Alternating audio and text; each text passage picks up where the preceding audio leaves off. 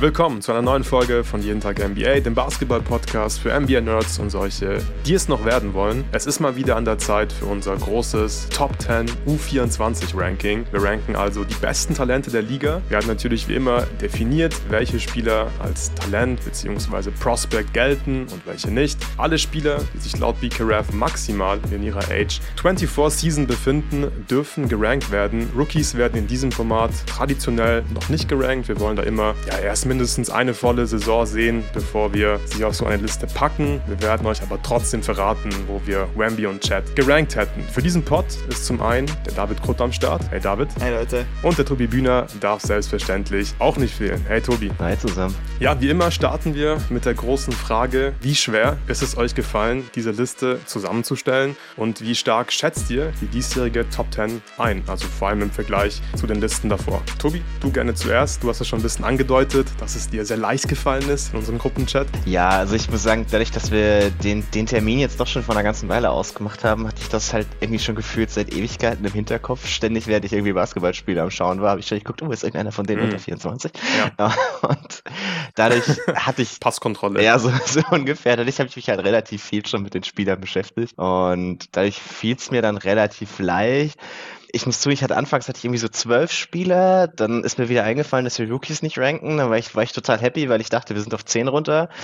Und dann ist mir aufgefallen, verdammt, Chat geht ja auch noch als Rookie durch und dann war ich plötzlich bei neun und dann war ich ganz schön im Schwimmen, weil der, der zehnte mhm. ist mir mhm. dann wirklich nicht leicht gefallen. Da bin ich dann so ein bisschen, glaube ich, so mit meinem Philosophie-Ding gegangen. So von der Qualität her im Vergleich zu vergangenen Jahren. Also wenn man die Rookies rausnimmt, finde ich es, glaube ich, nicht so toll, mhm. weil das sind schon, also sind jetzt ein paar Spiele rausgefallen, die halt wirklich extrem stark sind, mit, mit Tatum und Shay zum Beispiel, die man halt sehr hoch hätte.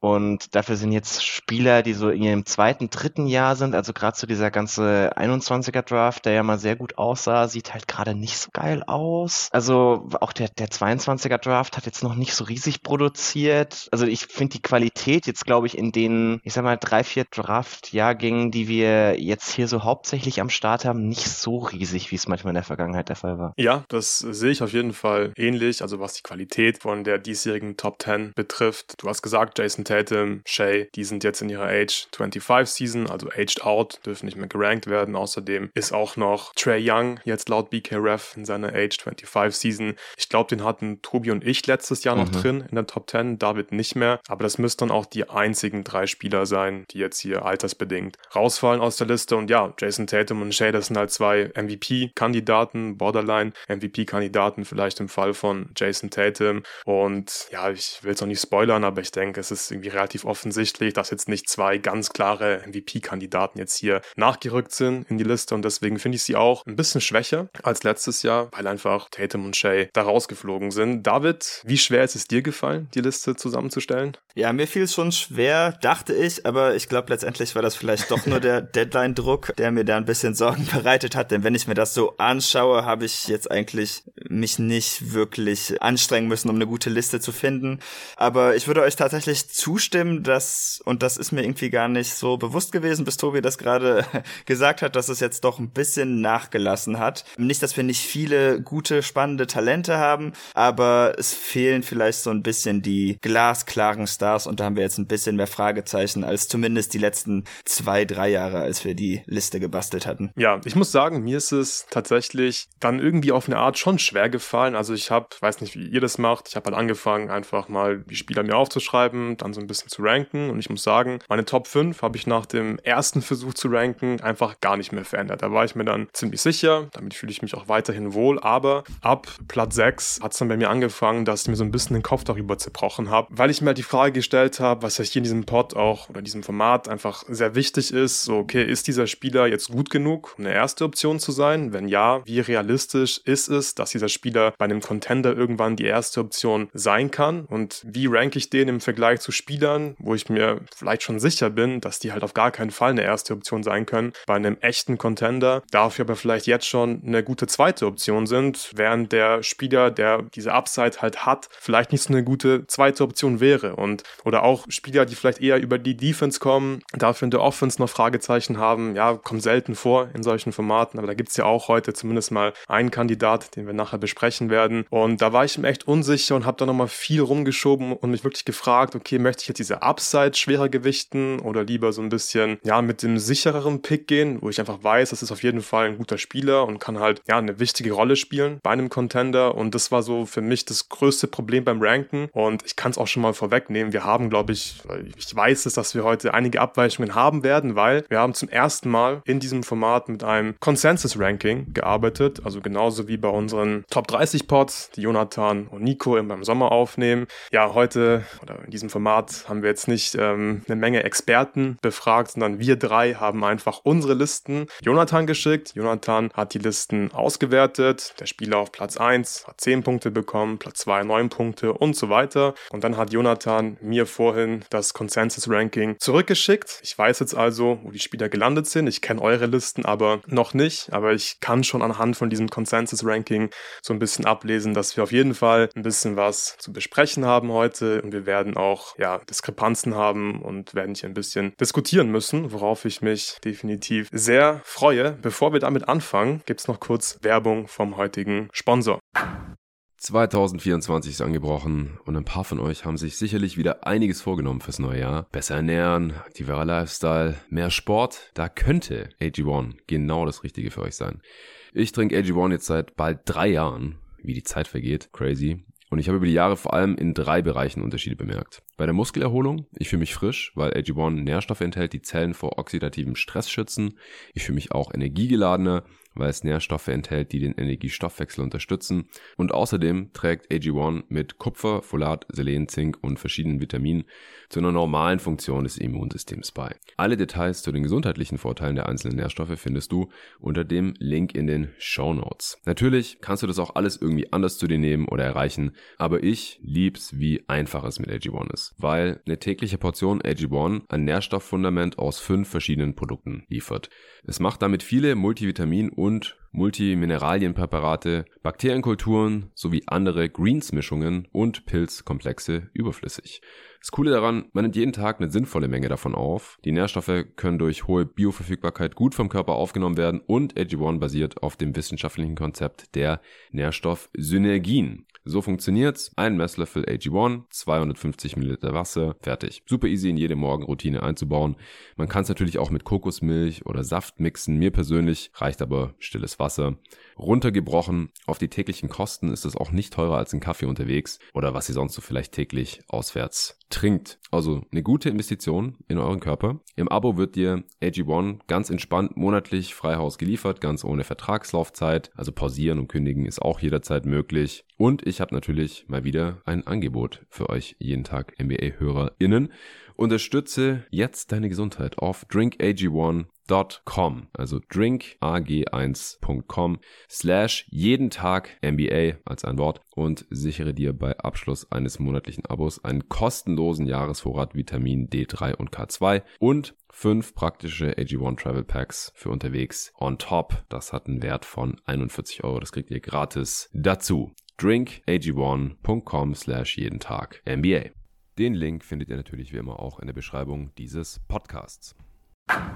Ja, David, erstmal danke für die tolle Idee mit dem Consensus-Ranking. Das war nämlich deine Idee und ich finde das äh, ziemlich cool. Macht, finde ich, auch Sinn in diesem Format und wir können, und ich kann schon mal vorwegnehmen, es ist jetzt im Prinzip gar keine Top 10 geworden, sondern eine Top 11, die wir hier gemeinsam zusammengestellt haben, weil es gibt in unserer Top 10 im Consensus-Ranking dann am Ende zwei Ties, also vier Spieler haben auf zwei verschiedenen Spots gleich viele Punkte erhalten und deswegen haben es halt elf Spieler reingeschafft und wir haben auch noch eine Honorable Mention, also ein Spieler, der Votes bekommen hat, aber es nicht reingeschafft hat. Und den werden wir als erstes besprechen. Scotty Barnes hat es leider nicht ganz reingeschafft. Er hat vier Punkte bekommen. Und jetzt natürlich die große Frage, wo habt ihr ihn gerankt? Ich habe ihn nämlich gar nicht gerankt. Das heißt, die vier Punkte müssen von euch beiden gekommen sein. David, wo hast du Scotty Barnes gerankt? Ich habe Scotty Barnes an 10 gerankt. Das war der letzte Spieler, der bei mir reingekommen ist. Also bin ich dann auf jeden Fall für einen Punkt verantwortlich.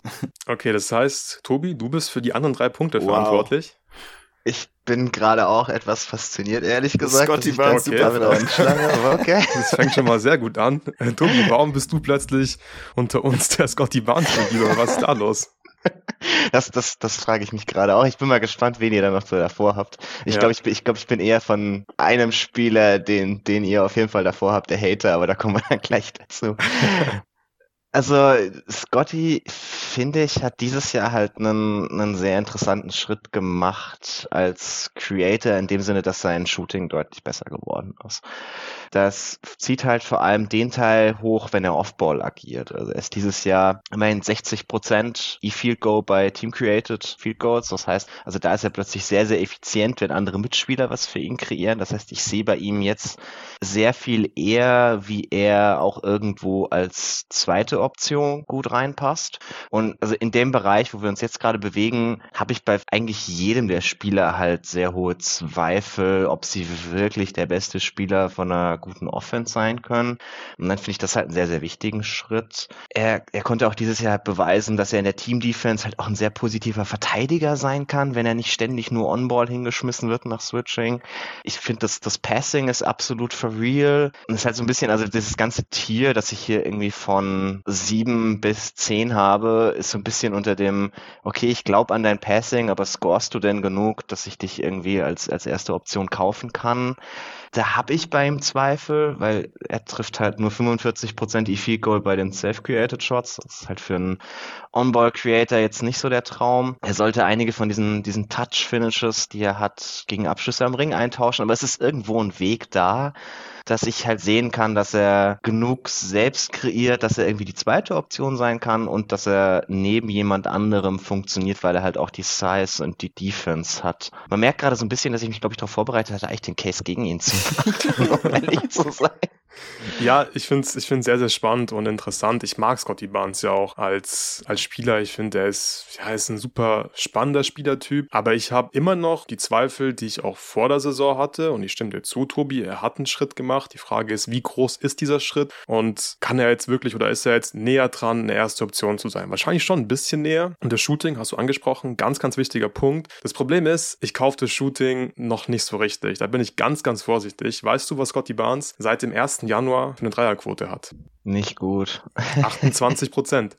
Und Ja. er ist jetzt über die Saison bei 35 Prozent. Und ich finde, da muss man wirklich sehr vorsichtig sein. Es ist ja auch über so eine halbe Saison noch eine kleine Sample Size. Und der Start war sehr, sehr gut, war sehr vielversprechend. Aber vor allem der Pull-Up-Dreier fällt auch nicht gut. Und ja, dass die Spot-Ups jetzt besser fallen, ist natürlich gut. Gerade wenn wir darüber sprechen, ob er eine zweite Option sein kann. Aber weil ich dem Wurf noch nicht vertraue und die Self-Creation halt einfach ja noch nicht auf diesem Level ist und ich mir wirklich schwer tue vorzustellen, dass er da wirklich nochmal so einen Riesenschritt machen kann, dass er als Self-Creator halt so gut ist, dass er tatsächlich eine erste Option sein kann von dem Team. Deswegen konnte ich ihn nicht reinschieben. Ich habe ihn auf Platz 11. Ich wollte ihn irgendwie reinschieben, aber die Fragezeichen sind einfach zu groß. Du hast auch schon die E-Field Goal Percentage bei den Self-Created Abschlüssen angesprochen. Das ist der zweitschlechteste Wert von allen Spielern, die wir hier heute besprechen werden. Er kreiert auch zweitwenigsten Abschlüsse für sich selbst von allen Spielern, die wir besprechen werden.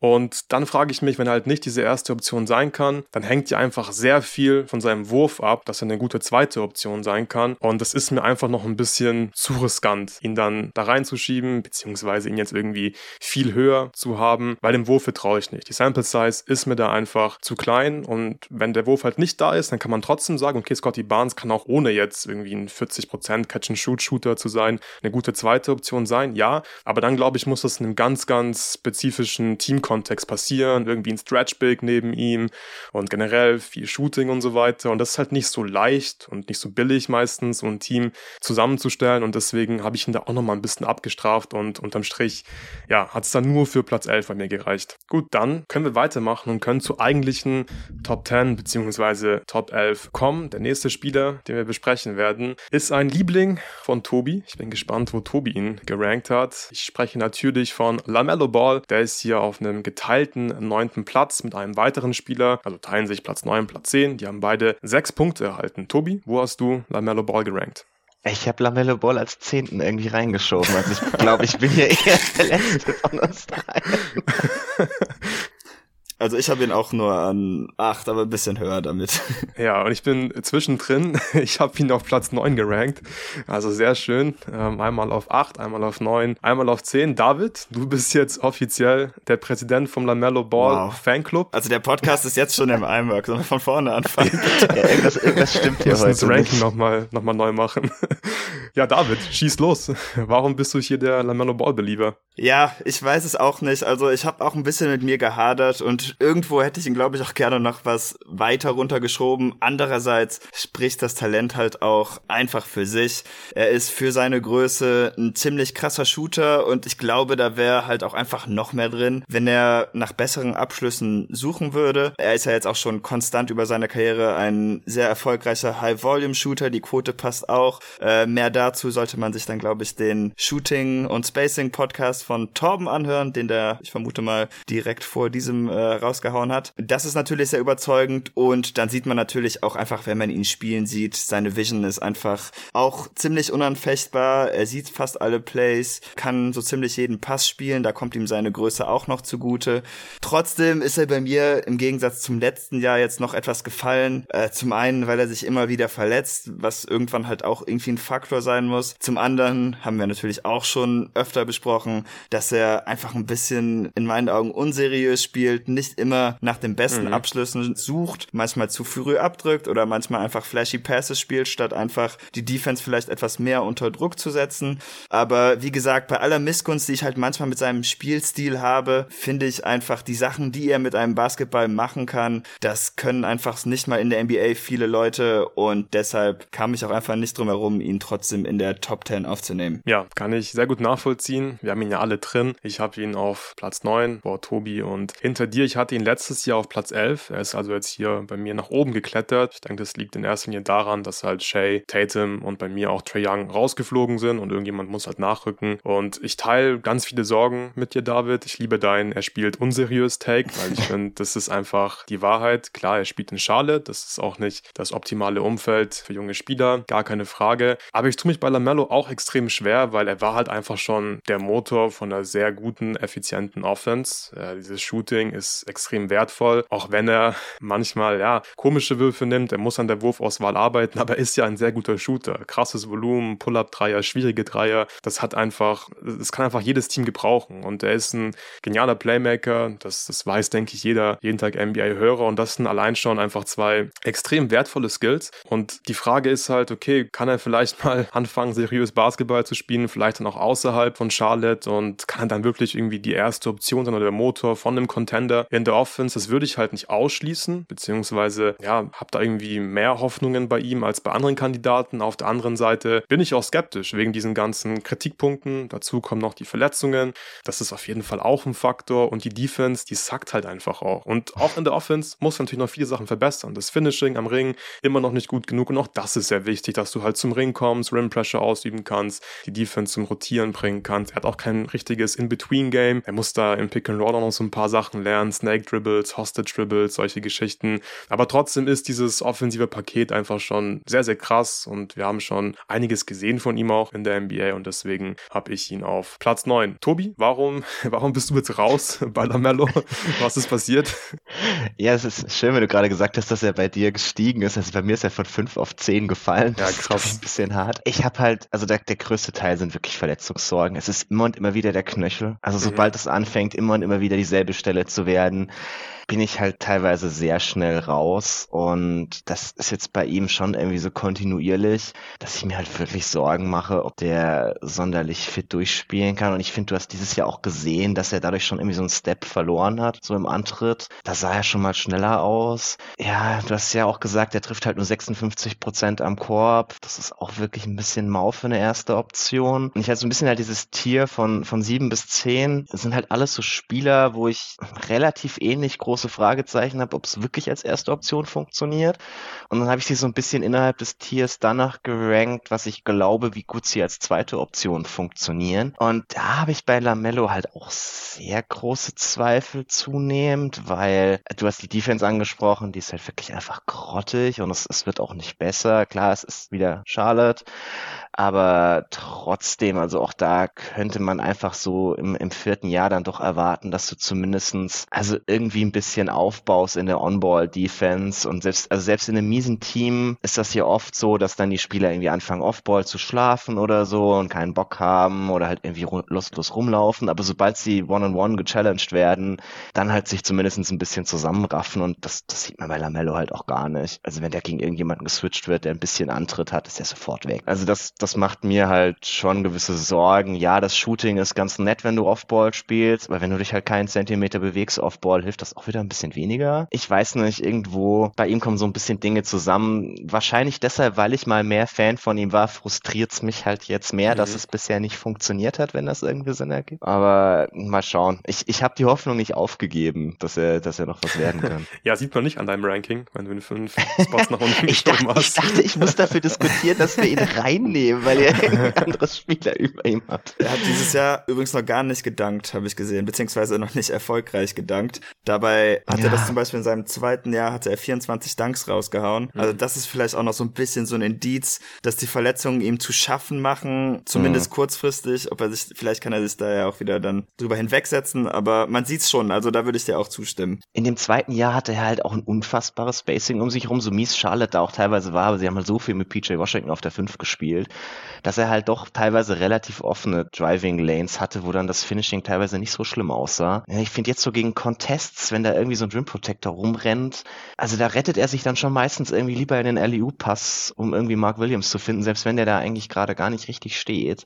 Das macht mir halt schon so ein bisschen Zweifel. Ja, ich denke, da sind wir uns im Endeffekt auch einig, was die Fragezeichen bei ihm angeht. Kommen wir zum nächsten Spieler, der sich, wie gesagt, mit Lamello Platz 9 teilt, auch sechs Punkte bekommen. Ein Spieler, den wir in den letzten Wochen hier oft besprochen haben. Und bei ihm hatte ich, glaube ich, wirklich so die meisten Kopfschmerzen und wusste nicht, wo soll ich hin mit ihm? Ich glaube, er hat auch die meisten Punkte von mir erhalten. Die Sprache ist nämlich, die Rede ist nämlich von Evan Mobley. Der ist in unserem Consensus-Ranking auf Platz 9. Ich habe ihn auf Platz 7 gerankt. Also er hat, er hat nur zwei Punkte von mir erhalten. Dann kommt nicht der größte Teil von mir. Wo habt ihr Evan Mobley gerankt? Ja, wenn du ihn auf 7 hast, musst du schon vier Punkte beigetragen haben, weil ich habe gar keinen dazu beigetragen. Uh. Also ich habe Ach so, ja, ja. Ich habe ich hab mich gerade, naja, ich habe mich verzählt.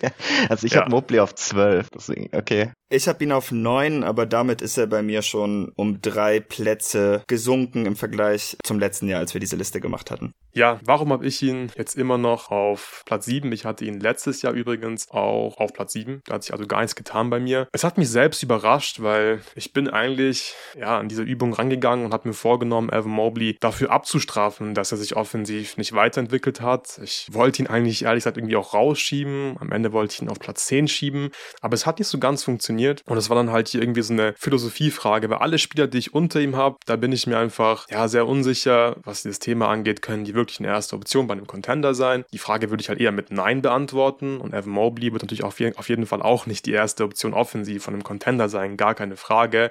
Aber ich glaube, die Defense ist immer noch sehr, sehr krass. Er kann da einfach oder er ist da einfach special am defensiven Ende des Feldes und ich finde, dass du einfach einen sehr guten Punkt gemacht hast, Tobi, vor einigen Wochen, als wir, glaube ich, das Power Ranking aufgenommen haben. So was wäre gewesen, wenn Jared Allen sich verletzt hätte und Evan Mobley auf der 5 gespielt hätte, dann hätte das offensiv wahrscheinlich genauso gut ausgesehen. Vielleicht nicht ganz so gut. Ich glaube, Allen ist offensiv tatsächlich auf der 5 auch nochmal ein bisschen besser als Evan Mobley, aber Mobley ist jünger und ist auch ein bisschen Recency Bias jetzt, aber der Dreier, der fällt von der Quote her sehr gut dieses Jahr. Die Quote ist relativ egal. Was mich gerade so ein bisschen ganz, ganz vorsichtig positiv stimmt, ist, dass das Volumen auch leicht gestiegen ist, dass er jetzt irgendwie, weiß nicht, drei Dreier, glaube ich, pro 100 Possessions nimmt, seit er wieder zurück ist. Und ich glaube, wenn er auf der 5 spielt und dieser Wurf einfach so ein bisschen kommt, dann kann er da auch irgendwie so effiziente 20, 21 Punkte machen und er ist auch ein intelligenter Spieler, hat viel vor der Game, kann mal einen guten Pass spielen und in der Defense ist er einfach sehr krass. Und ich glaube, er kann halt einfach auf jeden Fall die Defense von einem, von einem Champion ankern. Und wenn er dann auf der 5 in der Offense auch noch, wie gesagt, effizient irgendwie 20 Punkte auflegt, dann ist mir das, glaube ich, lieber als jemand, der halt auf jeden Fall eine hohe Usage haben muss, aber niemals die erste Option von einem Contender sein kann. Und deswegen, ich bin selbst überrascht, habe ich Evan Mobley einfach wieder auf 7 Season gehabt. Ja, ich glaube halt auch, wenn er nicht in Cleveland neben Jared Allen spielen würde, dann wäre auch vieles für ihn einfach ein bisschen leichter. Ich fand, man hat das auch mit Isaac Okoro zum Beispiel gesehen, als Mobley verletzt war. Das lief offensiv einfach leichter, wenn man nur einen Big auf dem Court hat und deshalb macht Cleveland, glaube ich, auch etwas merkwürdige Sachen als Offensivumfeld für Spieler, die halt keine klaren Shooter sind. Das macht es einfach schwieriger. Ich glaube auch noch defensiv an ihn. Ich finde auch seine Physis dieses Jahr immerhin etwas verbessert. Er reboundet auch viel besser als letztes Jahr. Also ich wäre auch mal gespannt, wenn sie jetzt nochmal gegen die Knicks spielen würden in den Playoffs, ähm, wie das aussehen würde, ob sich Allen oder halt auch gerade Mobley dann irgendwie besser sch schlagen würden und sich nicht einfach jedes Mal unter den Korb prügeln lassen. Offensiv ist halt schon noch irgendwie so ein bisschen schwierig. Auch wenn ich jetzt an ihn und Chad Holmgren denken würde, war irgendwie auch schon so nach zwei Saisonwochen klar, dass Chad ihn als Prospect abhängen würde, einfach aufgrund dessen, was er mit dem Ball machen kann, was er vom Perimeter machen kann. Aber trotzdem gehört er für mich aufgrund seiner Defense, wo man ja eigentlich immer noch keine Zweifel dran haben muss, in diese Liste und offensiv kommt für mich dann einfach genug dabei rum. Du hast es gesagt, er ist ein kluger Offensivspieler und die Skills sind jetzt nicht so im Eimer, dass ich es komplett abschreiben würde. Auch wenn, ja, der Wurf, abgesehen von den paar Dreiern, die jetzt reingefallen sind, bisher auch nicht wirklich überzeugen konnte. Ja, Tobi, warum hast du ihn auf Platz 12? Bist du so ein bisschen raus bei Mobley einfach wegen der Offense? Ja, ja, also es ist hauptsächlich das. Du hast es ja angesprochen, ich habe vor ein paar Wochen im Power Ranking so ein bisschen den Case dafür gemacht, dass ich halt trotzdem lieber um ihn bauen würde als um Jared Allen. Ich glaube auch nach wie vor, dass wenn irgendwie Jared Allen sich verletzt hätte und Mobley halt viel von dieser Rolle gespielt hätte, er die auch durchaus sehr gut hätte ausfüllen können.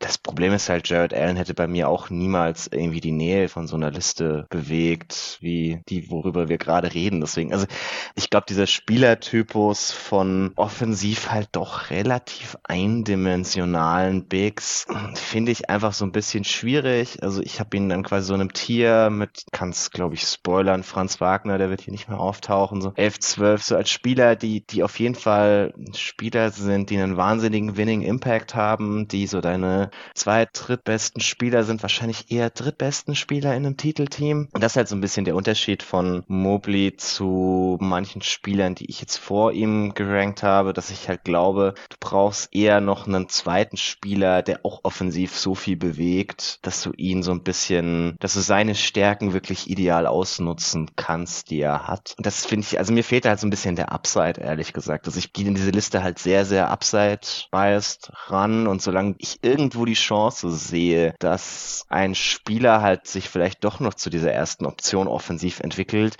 will ich dem halt irgendwo so einen gewissen, gewissen Prozentsatz einräumen und seht halt die Chance darauf so wertvoll. Also ich kann mir durchaus vorstellen, dass irgendwie in so einem Medium Outcome am Ende Evan Mobley eine, eine deutlich wertvollere Karriere als Scotty Barnes hat. Das würde mich überhaupt nicht überraschen. Aber halt so die, die 10, 15 Prozent Outcomes nach oben, die sehe ich halt bei Scotty deutlich höher.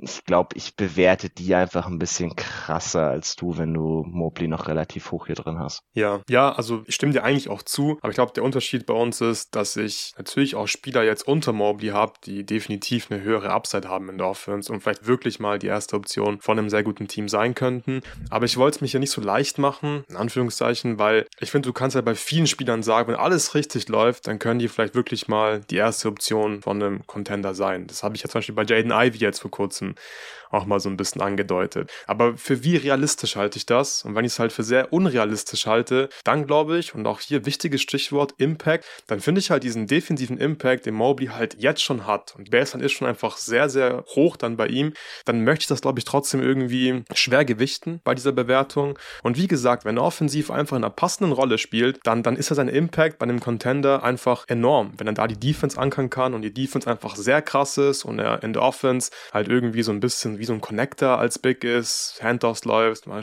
ein paar Pässe spielt und halt Plays finisht. Dann glaube ich, kann das halt wertvoller sein oder es ist realistischer, dass es einfach bei ihm, dass dieser Impact einfach größer ist als zum Beispiel bei LaMelo Ball, der einfach in der Defense, wie wir uns ja einig waren, ein Minus ist, der irgendwie nicht zum Ring kommt. Ich weiß nicht, wie gut LaMelo als zweite Option funktionieren würde und deswegen habe ich halt Mobley auf sieben. Ist es halt irgendwie so der sicherere Pick einfach unterm Strich. Ein Ding zum äh, Teamfit, was ich halt sehr schade finde, denn da fand ich Mobley im College auch noch relativ spannend, ist ist, dass er in Cleveland einfach gar keine Post-Up-Touches mehr so wirklich kriegt, einfach ja. weil das das Teamgefüge nicht hergibt. Man kann es auch schön sehen. also das ist jetzt laut den NBA.com Tracking Stats, die natürlich nicht perfekt sind, aber als Rookie hatte er noch drei Post-Ups pro Spiel. Letztes Jahr waren es nur noch zwei Post-Ups pro Spiel und dieses Jahr sind wir nur noch bei einem Post-Up pro Spiel. Das heißt, das ist halt auch einfach etwas, in einem anderen Team könnte das vielleicht eine Waffe sein. Also dieses Jahr ist er darin auch überhaupt nicht effizient. Das war in den vergangenen Jahren besser, aber das ist, ja, wie gesagt, so wie Cleveland im Moment aufgebaut ist, können wir das einfach gar nicht zu Gesicht bekommen und da könnte ich mir vorstellen, dass zumindest langfristig vielleicht noch eine Quelle der Self-Creation oder auch Team-Offense-Creation mhm. abzapfbar wäre. Ja, finde ich ein sehr, sehr guter Punkt, David. Und da ist mir die Effizienz auch völlig egal, gerade bei ihm bei den Post-Ups und das Volumen, aber er hat es ja immer wieder mal, gibt es mal eine Possession, wo er mal ein bisschen was machen darf im Post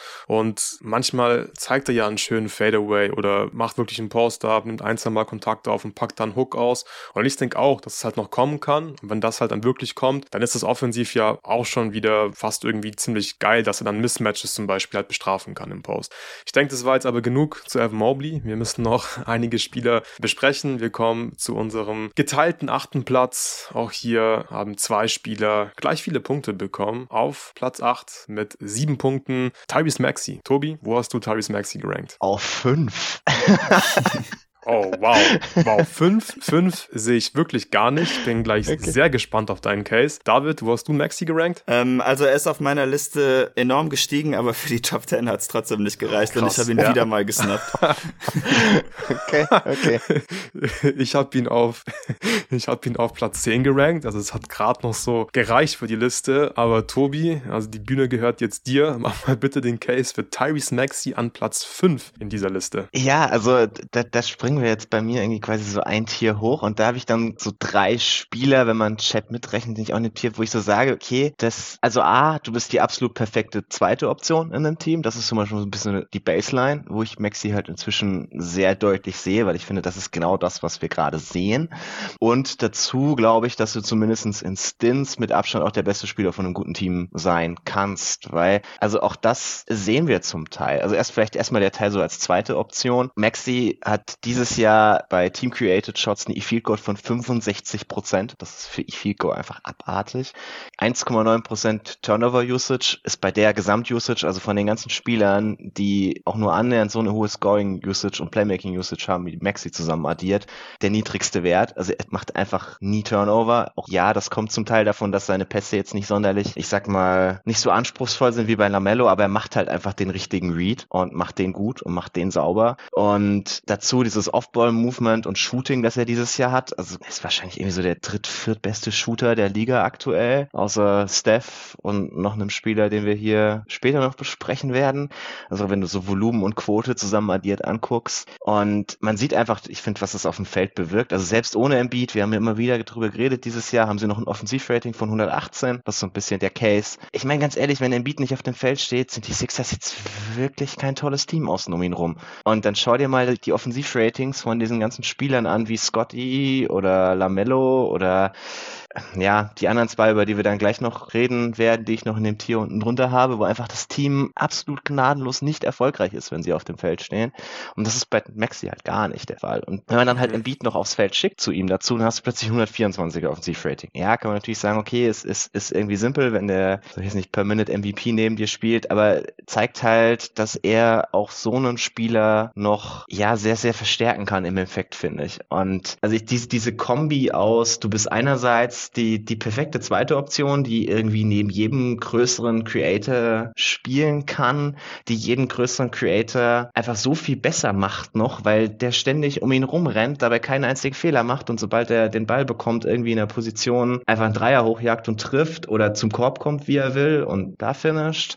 Also ich bin dieses Jahr einfach wahnsinnig von dem überzeugt, was ich von Maxi sehe. Vielleicht ein bisschen auf, hat mein Hype ein bisschen überhand begriffen, merke ich hier gerade. Aber also ich, ich finde dieses Jahr einfach, man kann mit dem, was man als Ergebnis auf dem Feld sieht, finde ich nicht argumentieren. Also sowohl mit Embiid, was ich da sehe, wo er sich halt einfach dahin entwickelt hat, dass er ganz klar die, die zweite Option von einem überragenden Offensivteam ist, aber auch ohne Embiid, wo er halt das Team immer noch auf einem Niveau trägt, von dem die ganze ganzen Spieler dahinter irgendwie nur träumen können. Ja, super spannend. Hat mich echt überrascht, dass du ihn so hoch hast, weil ich liebe Tyrese Maxi ja auch, genauso wie du. Aber ich sehe einige Dinge einfach anders. Also für mich mich ist, finde ich, relativ klar, dass Tyrese Maxey halt einfach nicht die erste Option von einem sehr guten Team sein kann. Ich habe auch schon oft dieses Jahr in verschiedenen Diskussionen das Offensivrating mit Tyrese Maxey auf dem Feld, wenn Joel Embiid auf der Bank sitzt, angeführt. Ich finde das cool, 118 Offensivrating, geil, es läuft. Wenn Embiid auf der Bank sitzt, zur Wahrheit gehört ja aber auch, dass Maxey halt dann oft gegen irgendwelche Bench-Lineups spielt, weil er spielt irgendwie so die ersten 8, 9 Minuten, Embiid spielt das ganze erste Viertel und dann kommt Maxey wieder rein, wenn Embiid dann auf die Bank geht und ja, ich finde jetzt die letzten Wochen, wo Embiid einfach komplett ausfällt und wo Maxi einfach ganz klar die erste Option ist, da ist das Offensivrating der Sixers ja nicht gut und ich finde, man sieht auch, er tut sich schwer. Klar, kleine Sample Size und so weiter, aber er hat zum Beispiel einfach nur ein True Shooting von 52 Prozent seit der Embiid-Verletzung, wenn man das 50-Punkte-Spiel gegen die Utah Jazz rausrechnet. Sein Playmaking ist nicht schlecht, er macht die Reads, er trifft vor allem schnelle Entscheidungen, das, das finde ich einfach cool. Er ist, er ist irgendwie so, er ist so eine frische Abwechslung zu Spielern in der NBA, die einfach eine hohe Usage haben und viel den Ball in der Hand haben, irgendwie entweder selbst scoren oder, oder den Assist spielen. Ich finde, Maxi spielt einfach so the right way meistens. Und Offball ist einfach ein geiler Spieler. Du hast es gesagt, vielleicht Top 5 Shooter der NBA kann ich irgendwo sehen. Das ist extrem wertvoll und ich finde mir, man sieht einfach, Tyrese Maxi ist eine ziemlich geile zweite Option. Das steht, denke ich, außer Frage. Aber für eine erste Option reicht es mir einfach nicht. So, da ist mir dann das Playmaking, glaube ich, wenn er die erste Option ist und alles kreieren muss, einfach nicht gut genug. Bei ihm auch so ein Ding, Rim Pressure. Er liebt den Floater. Ich weiß nicht, ob er konstant, gerade in der Postseason, ständig Paint Touches kreieren kann, die Defense in Rotation bringen kann. Er hat bislang in der Postseason auch noch nicht so richtig überzeugt und war dann natürlich noch nie ansatzweise die erste Option von seinem Team. Und deswegen ist die Upside für mich irgendwo einfach so gedeckelt bei Tyrese Maxey. Erste Option sehe ich nicht, aber sehr geile zweite Option. Und das reicht dann aber bei mir nur für Platz 10, wie gesagt. David, du hast ihn gar nicht drin. Warum? Ja, also ich bin da zum einen viel eher bei dir. Ich glaube, defensiv habe ich vielleicht auch einfach die meisten Bedenken, denn ich fand das in den letzten Playoffs überhaupt nicht überzeugend. Ich würde schon sagen, dass er in dieser Regular Season ein viel besseres Bild abgibt ja. als in der Vergangenheit. Also das muss man ihm schon zugute halten. Aber ich glaube halt auch nicht, dass er noch stärker oder wirklich größer werden kann. Und deshalb sehe ich das einfach. Wahrscheinlich nicht. sehe ich das einfach als Problem. Ich habe auch schon im Eastern Conference Power Ranking erwähnt und da das ja jetzt eine ja. öffentliche Folge ist, werde ich das jetzt einfach nochmal vortragen. Sorry, Sixers-Fans. Aber ohne Joel Embiid hat er halt nur ein individuelles Offensivrating von 108. Also das ist schlechter als Scotty Barnes. Das ist auch schlechter als Paulo Bencaro, zu dem wir noch kommen werden. Sein True Shooting Percentage ist unter 53 Prozent ohne Joel Embiid. Äh, das ist auch schlechter als die so gerade genannten. Und ich glaube halt schon, dass er besser ist als das. Also das ist unter seinem Level. Er hatte auch, glaube ich, ziemlich zeitgleich mit Embiids Verletzung einfach einen Three-Point-Shooting-Slump so ein bisschen durchgemacht. Und das kommt der mir, also für diese Stats kommt mir das jetzt ein bisschen zugute, aber kommt ihm natürlich nicht zugute und lässt es, glaube ich, ein bisschen schlimmer aussehen, als es tatsächlich ist. Aber das wirft für mich einfach kein sehr überzeugendes Bild ab, dass er jetzt wirklich diese erste Option sein kann. Denn wirklich effizient konnte er auf individueller Ebene auch nicht so damit sein. Es ist auch sehr deutlich, dass er ohne Embiid einen Assist weniger pro Spiel auflegt und einen Turnover mehr. Die ganz leichten Plässe gehen einfach flöten. Ich bin trotzdem mhm. sehr begeistert mit seiner Entwicklung. Also letztes Jahr, da habe ich echt Blödsinn gemacht. Ich glaube, ich hatte ihn irgendwie an 19 oder so. Das war schandhaft. Ich habe ihn jetzt äh, an 13 gehabt. Also das ist schon mal einiges an Sprung. Aber pff, ich, ja, ich, als erste Option kaufe ich einfach nicht. Und zweite Option ist für mich offensiv. Ja, kann ich sehen. Aber er macht dir einfach defensiv eine Lücke auf, mit der ich mich dann doch ein bisschen schwer tue. Ja, ich finde ihn defensiv als Guard wirklich ja, stark verbessert. Weiß nicht, ist halt viel defensives Playmaking. Ich mache mir einfach nicht so viele Sorgen, glaube ich, um seine Defense, wenn er so der einzige kleine, bisschen schmächtigere Guard bei dir im Team ist. Er strengt sich ja vor allem auch an. Er ist vom Kopf her auch dabei. Aber ja, ich glaube, David, wir sind uns da insgesamt bei der Bewertung ziemlich einig. Tobi, was war deine Antwort jetzt so ein bisschen auf die Kritik von uns? Kannst du es nachvollziehen oder bist du weiterhin fest davon überzeugt, dass Harris Maxi diese Upside hat und zu Recht bei dir auf Platz 5 steht? Also ich, ich kann es schon nachvollziehen. Ich glaube, der Stretch, die letzten, sind es jetzt zweieinhalb Wochen, seitdem Embiid draußen ist, den bewerten mhm. wir, glaube ich, ein bisschen unterschiedlich. Dir, Luca, muss ich das nicht sagen, aber guck dir an, wer von dem Rest von dem Team noch verletzt war. Also Melton hat nicht gespielt, Batum hat nicht gespielt, Covington ja. hat nicht gespielt. Da, da stand ja ein halbes G-League-Team auf dem Feld. Ja, kein Wunder, wenn du dann gleichzeitig, also irgendwie die einzige Offense, die die Sixers gefühlt noch hatten, war Maxi, der halt abdrückt und ansonsten gibst du irgendwie Kelly Oubre den Ball und dann kommt er auch nie wieder zurück. Also ich, ich fand das Team einfach so dysfunktional, dass ich dem einen Spieler, der irgendwas in diesem Team noch kreieren konnte, glaube ich, also das ist wirklich ein Team, das war noch schlechter als das, was Kate Cunningham die letzten Jahre an seiner Seite hatte. Und da haben wir halt auch immer und immer wieder, meines Erachtens zu Recht, den Case gemacht von, es ist halt super schwer zu bewerten, wenn nur Spieler um dich rumlaufen, die, ja, die, die zum Teil halt einfach größtenteils keine NBA-Spieler sind. Und deswegen, also ich, ich finde den Stretch halt nicht so dramatisch. Ja, ich, ich sehe schon, dass sie sagt, okay, das ist halt das Einzige, was wir von ihm gegen Starter gesehen haben. Aber ich weiß nicht, so die Spiele vorher, die Embiid immer mal wieder verpasst hat, da fand ich ihn dann meistens eher relativ gut. Auch gegen andere Starter. Ich bin, bin mal gespannt, wenn wir jetzt ein bisschen mehr Sample Size kriegen, wenn jetzt auch irgendwie, mhm. also zumindestens Covington soll ja wohl wieder spielen, Melton soll vielleicht wieder dabei sein. Wenn wir da so ein bisschen mehr ein funktionales NBA-Team um ihn rumsehen, dann könnte das die nächsten Wochen ganz interessant sein. Die defensiven Fragezeichen, ja, gut, klar, die, die Größe ist ein gewisses Problem immer, aber ich finde, er hat sich dieses Jahr halt schon defensiv so verbessert, dass ich auch Point of Attack mit ihm jetzt weniger Probleme hätte als mit Lamello, obwohl er deutlich größer ist. Ja, das Auf schon, jeden Fall. Schon. Und also auch, keine Ahnung, andere Spieler, so Minimum zwei, die ich noch vor ihm habe, sehe ich defensiv auch nicht besser. Da kommen wir dann auch gleich noch dazu irgendwann. Also ich, ja, deswegen, also ich finde den Teil, glaube ich, nicht so dramatisch. Ich glaube auch in den Playoffs, so wie er sich inzwischen halt als Teamdefender schlägt, kannst du relativ viel damit machen, ihn halt irgendwo passend zu verstecken, dass das schon funktioniert. Und ja, wahrscheinlich ist, ist es am Ende halt doch so, so ein Ding aus, ich sehe, glaube ich, so, dass er halt die, die perfekte zweite Option ist, so als so wertvoll an. Weil das ist dann schon eine Rolle, die, die musst du erstmal füllen in einem NBA-Team. Also wenn du irgendwie so Mobley oder Franz halt eher so die dritte Option bist, da fängt schon, schon so ein bisschen an zu zweifeln. Aber wenn du halt die perfekte zweite Option bist, wie so die anderen zwei Spieler, die ich noch in dem Tier hier habe, dann ist mir das halt schon relativ viel wert. Aber ich, ich verstehe, wo ihr herkommt und wir reden dann einfach nächstes Jahr nochmal, wenn er nochmal so einen Riesensprung gemacht hat und dann seid ihr auch mit mir auf einer Meinung. Ja, für mich wird jetzt auch sehr spannend, wie er sich nach All-Star jetzt schlägt, ob er dann auch einfach wieder besser werden kann. Also er war ja auch in der Vergangenheit nicht so schlecht wie die Zahlen, die ich gerade vorgelesen habe, ohne Embiid, auch wenn er dann noch eine kleine Rolle hatte. Ich denke auch, dass er da wieder effizienter sein kann. Ich frage mich halt, wie viel jetzt so von seinen heißen Start in die Saison ein bisschen gerade noch getragen wird, was seine Stats angeht. Aber er war natürlich auch absolut verdient All-Star. Da gab es für mich jetzt auch gar keine Fragen. Im Gegensatz zu anderen Leuten. Ja. das, das ist doch jetzt mal die richtige Überleitung für den nächsten, will ich hoffen. ah, nee, nee, aber du hast den nächsten Spieler schon genannt, Tobi. Also du hast so halb die Überleitung geliefert, hast danach noch ein paar Sätze gesagt. Aber du hast gerade eben schon Kate Cunningham erwähnt und der ist bei uns im Consensus-Ranking mit Tyrese Maxey auf dem geteilten achten Platz gelandet. Auch Kate Cunningham hat sieben Punkte bekommen. Ich habe Kate in meinem Ranking auf Platz 8. Wo hast du ihn, David? Ich habe ihn tatsächlich einen Platz vor Maxi auf Platz 12. Also auch außerhalb der Liste. Also auch nicht drin. Okay.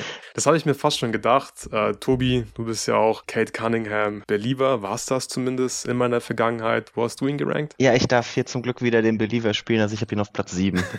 okay, das heißt, wir sind uns da einig und haben eine kleine Diskrepanz mit David. David, fang du doch gerne mal mit dem Case gegen Kate Cunningham an, beziehungsweise erklär uns doch mal bitte, warum es für Kate Cunningham bei dir nicht gereicht hat für einen Platz in der Top 10. Ja, also das erste hast du natürlich schon absolut richtig gesagt. Eben, es ist schwierig, ihn vernünftig zu bewerten, einfach weil Detroit weder vernünftige Kader baut und die dann auch noch irgendwie so ein Psycho wie Monty Williams zum Head Coach gemacht haben, der das Ganze dann noch mehr ad absurdum treibt. Also das muss ich Kate zugute lassen und ich glaube, ich wäre jetzt gar nicht mal schockiert, wenn er für mich irgendwann diese Liste einfach hochschießen würde und ich mir denke, ja, okay, eigentlich haben wir das Pre-Draft ja schon irgendwo so ein bisschen gewusst. Mein Problem mit ihm ist einfach so ein bisschen all die Sachen, die wenigen Zweifel, die ich Pre-Draft an ihm hatte, die bewahrheiten sich einfach alle so ein bisschen und das verbessert sich kaum. Ähm, ich finde schon mal gut, dass der Dreier jetzt ein bisschen besser wird und dass er besser zum Korb kommt. Ich finde auch, dass sein Handle ein bisschen sauberer geworden ist. Das gefällt mir ganz gut. Aber wenn er dann am Korb ist, dann ja, traue ich seinem Finishing da einfach nicht so wirklich. Er hat da nicht ganz den guten Touch, den ich gerne sehen würde. Für so einen Main Creator kommt er dann auch nicht so super gut zum Korb. Wenn er das mit seinem Jumper ausgleichen könnte, dann wäre ich da begeisterter. Aber der Jumper ist halt immer noch so ein Work in Progress. Ich war durchaus letztes Jahr begeistert, dass die Midrange Kate Midrange-Ära so ein bisschen angefangen hat. Und aus der Midrange schlägt er sich nach wie vor okay. Nicht im Sinne, dass das jetzt ein super effizienter Wurf ist, aber es ist schon mal noch eine Konter für ihn, die er dann irgendwie einsetzen kann. Ich finde, sein Playmaking ist auch ganz solide. Aber wo ich mich halt schwer tue, ist, ich sehe in ihm keinen wirklichen, ja, einfach nicht so ein Main Creator. Ich glaube, er wäre einfach besser so als Closeout, zweite Geige irgendwie aufgehoben. Und daher habe ich ihn dann doch noch aus der Liste rausgeschoben.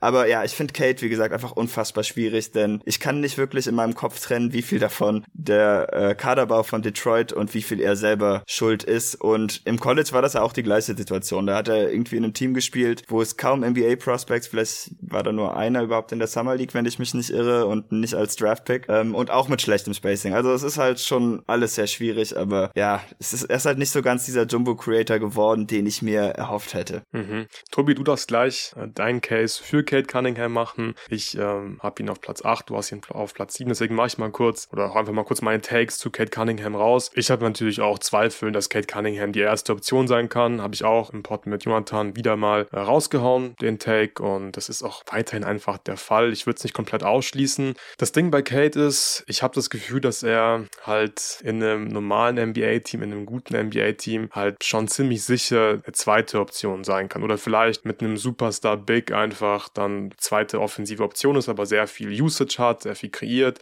und vor allem dann irgendwie ein gutes Two-Man-Game spielt, weil ich finde, er ist sehr gut darin, das Spiel zu kontrollieren. Ja, das ist extrem schwierig in Detroit zu bewerten, aber die Ansätze sind auf jeden Fall da. Ich finde, er ist, er ist einfach sehr abgezockt im Pick and Roll. Die Sachen, die er da macht, das sieht gut aus. Ich finde, das sieht so aus, als, als wäre er da einfach unter Kontrolle, als wäre das Spiel jetzt nicht zu so schnell für ihn oder so. Er trifft gute Entscheidungen, vor allem die letzten Wochen, wo Monty Williams die grandiose Idee hatte, irgendwie nicht sieben Non-Shooter gleichzeitig zu spielen, sondern ein bisschen, ein bisschen Spacing, also ein bisschen Shooting auf dem Feld war. Und dann war das Spacing halt äh, dadurch äh, gut. Die Pistons konnten ein paar Actions laufen, wo Kate einfach zeigen konnte, ja, dass er, dass er so eine Offense kontrollieren kann, sind ziemlich viel Spain Pick and Roll zum Beispiel gelaufen und hat einfach einen guten Job gemacht. Spielt auch teilweise schwierige Pässe, so diese Skips von der Strong Side in die Weak Side Ecke zum Beispiel, schöne Pocket Pässe zum Rollman und das gefällt mir einfach sehr gut. Das Midrange Game hat David schon angesprochen, könnte glaube ich wirklich ein sehr wertvoller Skill irgendwann in der Postseason sein. Das Problem ist, es ist gerade bei ihm nicht so der Konter, das ist mehr so das Main Ding in seiner Offense, dass er diesen Midrange Wurf einfach loswerden möchte, aber bewerte ich irgendwie auch positiv, dass es da halt einfach gute Ansätze gibt. Und ja, dann müsste halt zumindest mal der Wurf kommen. Und auch daran glaube ich noch, dann haben wir halt finde ich schon eine sehr gute zweite Option, perspektivisch, vor allem weil er auch ein Plusverteidiger ist. Und wenn dann halt noch die Rim Pressure kommen würde und klar, das ist jetzt natürlich ein sehr, sehr großes, wenn, wenn er wirklich explosiv zum Ring kommt, da finisht. Und da bin ich eher so ein bisschen raus, dann glaube ich, haben wir halt einen sehr, sehr krassen Spiel und dann ist Platz 7 auch zu niedrig, aber ich denke, äh, ja, so realistisch ist einfach sehr gute, kompetente zweite Option und das hat dann bei mir für Platz 8 gereicht. Tobi, warum bist du noch positiver? Warum hast du ihn auf Platz 7? Ja, also wir haben diese Saison einen ganz kurzen Stretch gesehen, wo Monty Williams irgendwie zu Gehirn gekommen ist und Spacing rund um Kate gespielt hat. Das war so von Anfang Dezember bis Mitte Januar. Dann hat sich Kate leider wieder verletzt und die, die Spiele nach seiner Verletzung hast du noch gesehen, dass so ein bisschen nicht so geil war, was so Antritt und sowas anging. Aber wenn man sich halt mal anguckt, im Dezember legt er 25 Punkte pro Spiel auf bei 60% True Shooting und zweieinhalb Assists für, pro Turnover. Ja, ich weiß, die Sample Size ist nicht riesig, aber das ist halt, das ist die Sample Size, die wir haben von ihm in einem Team, das aussieht wie ein vernünftiges NBA-Team.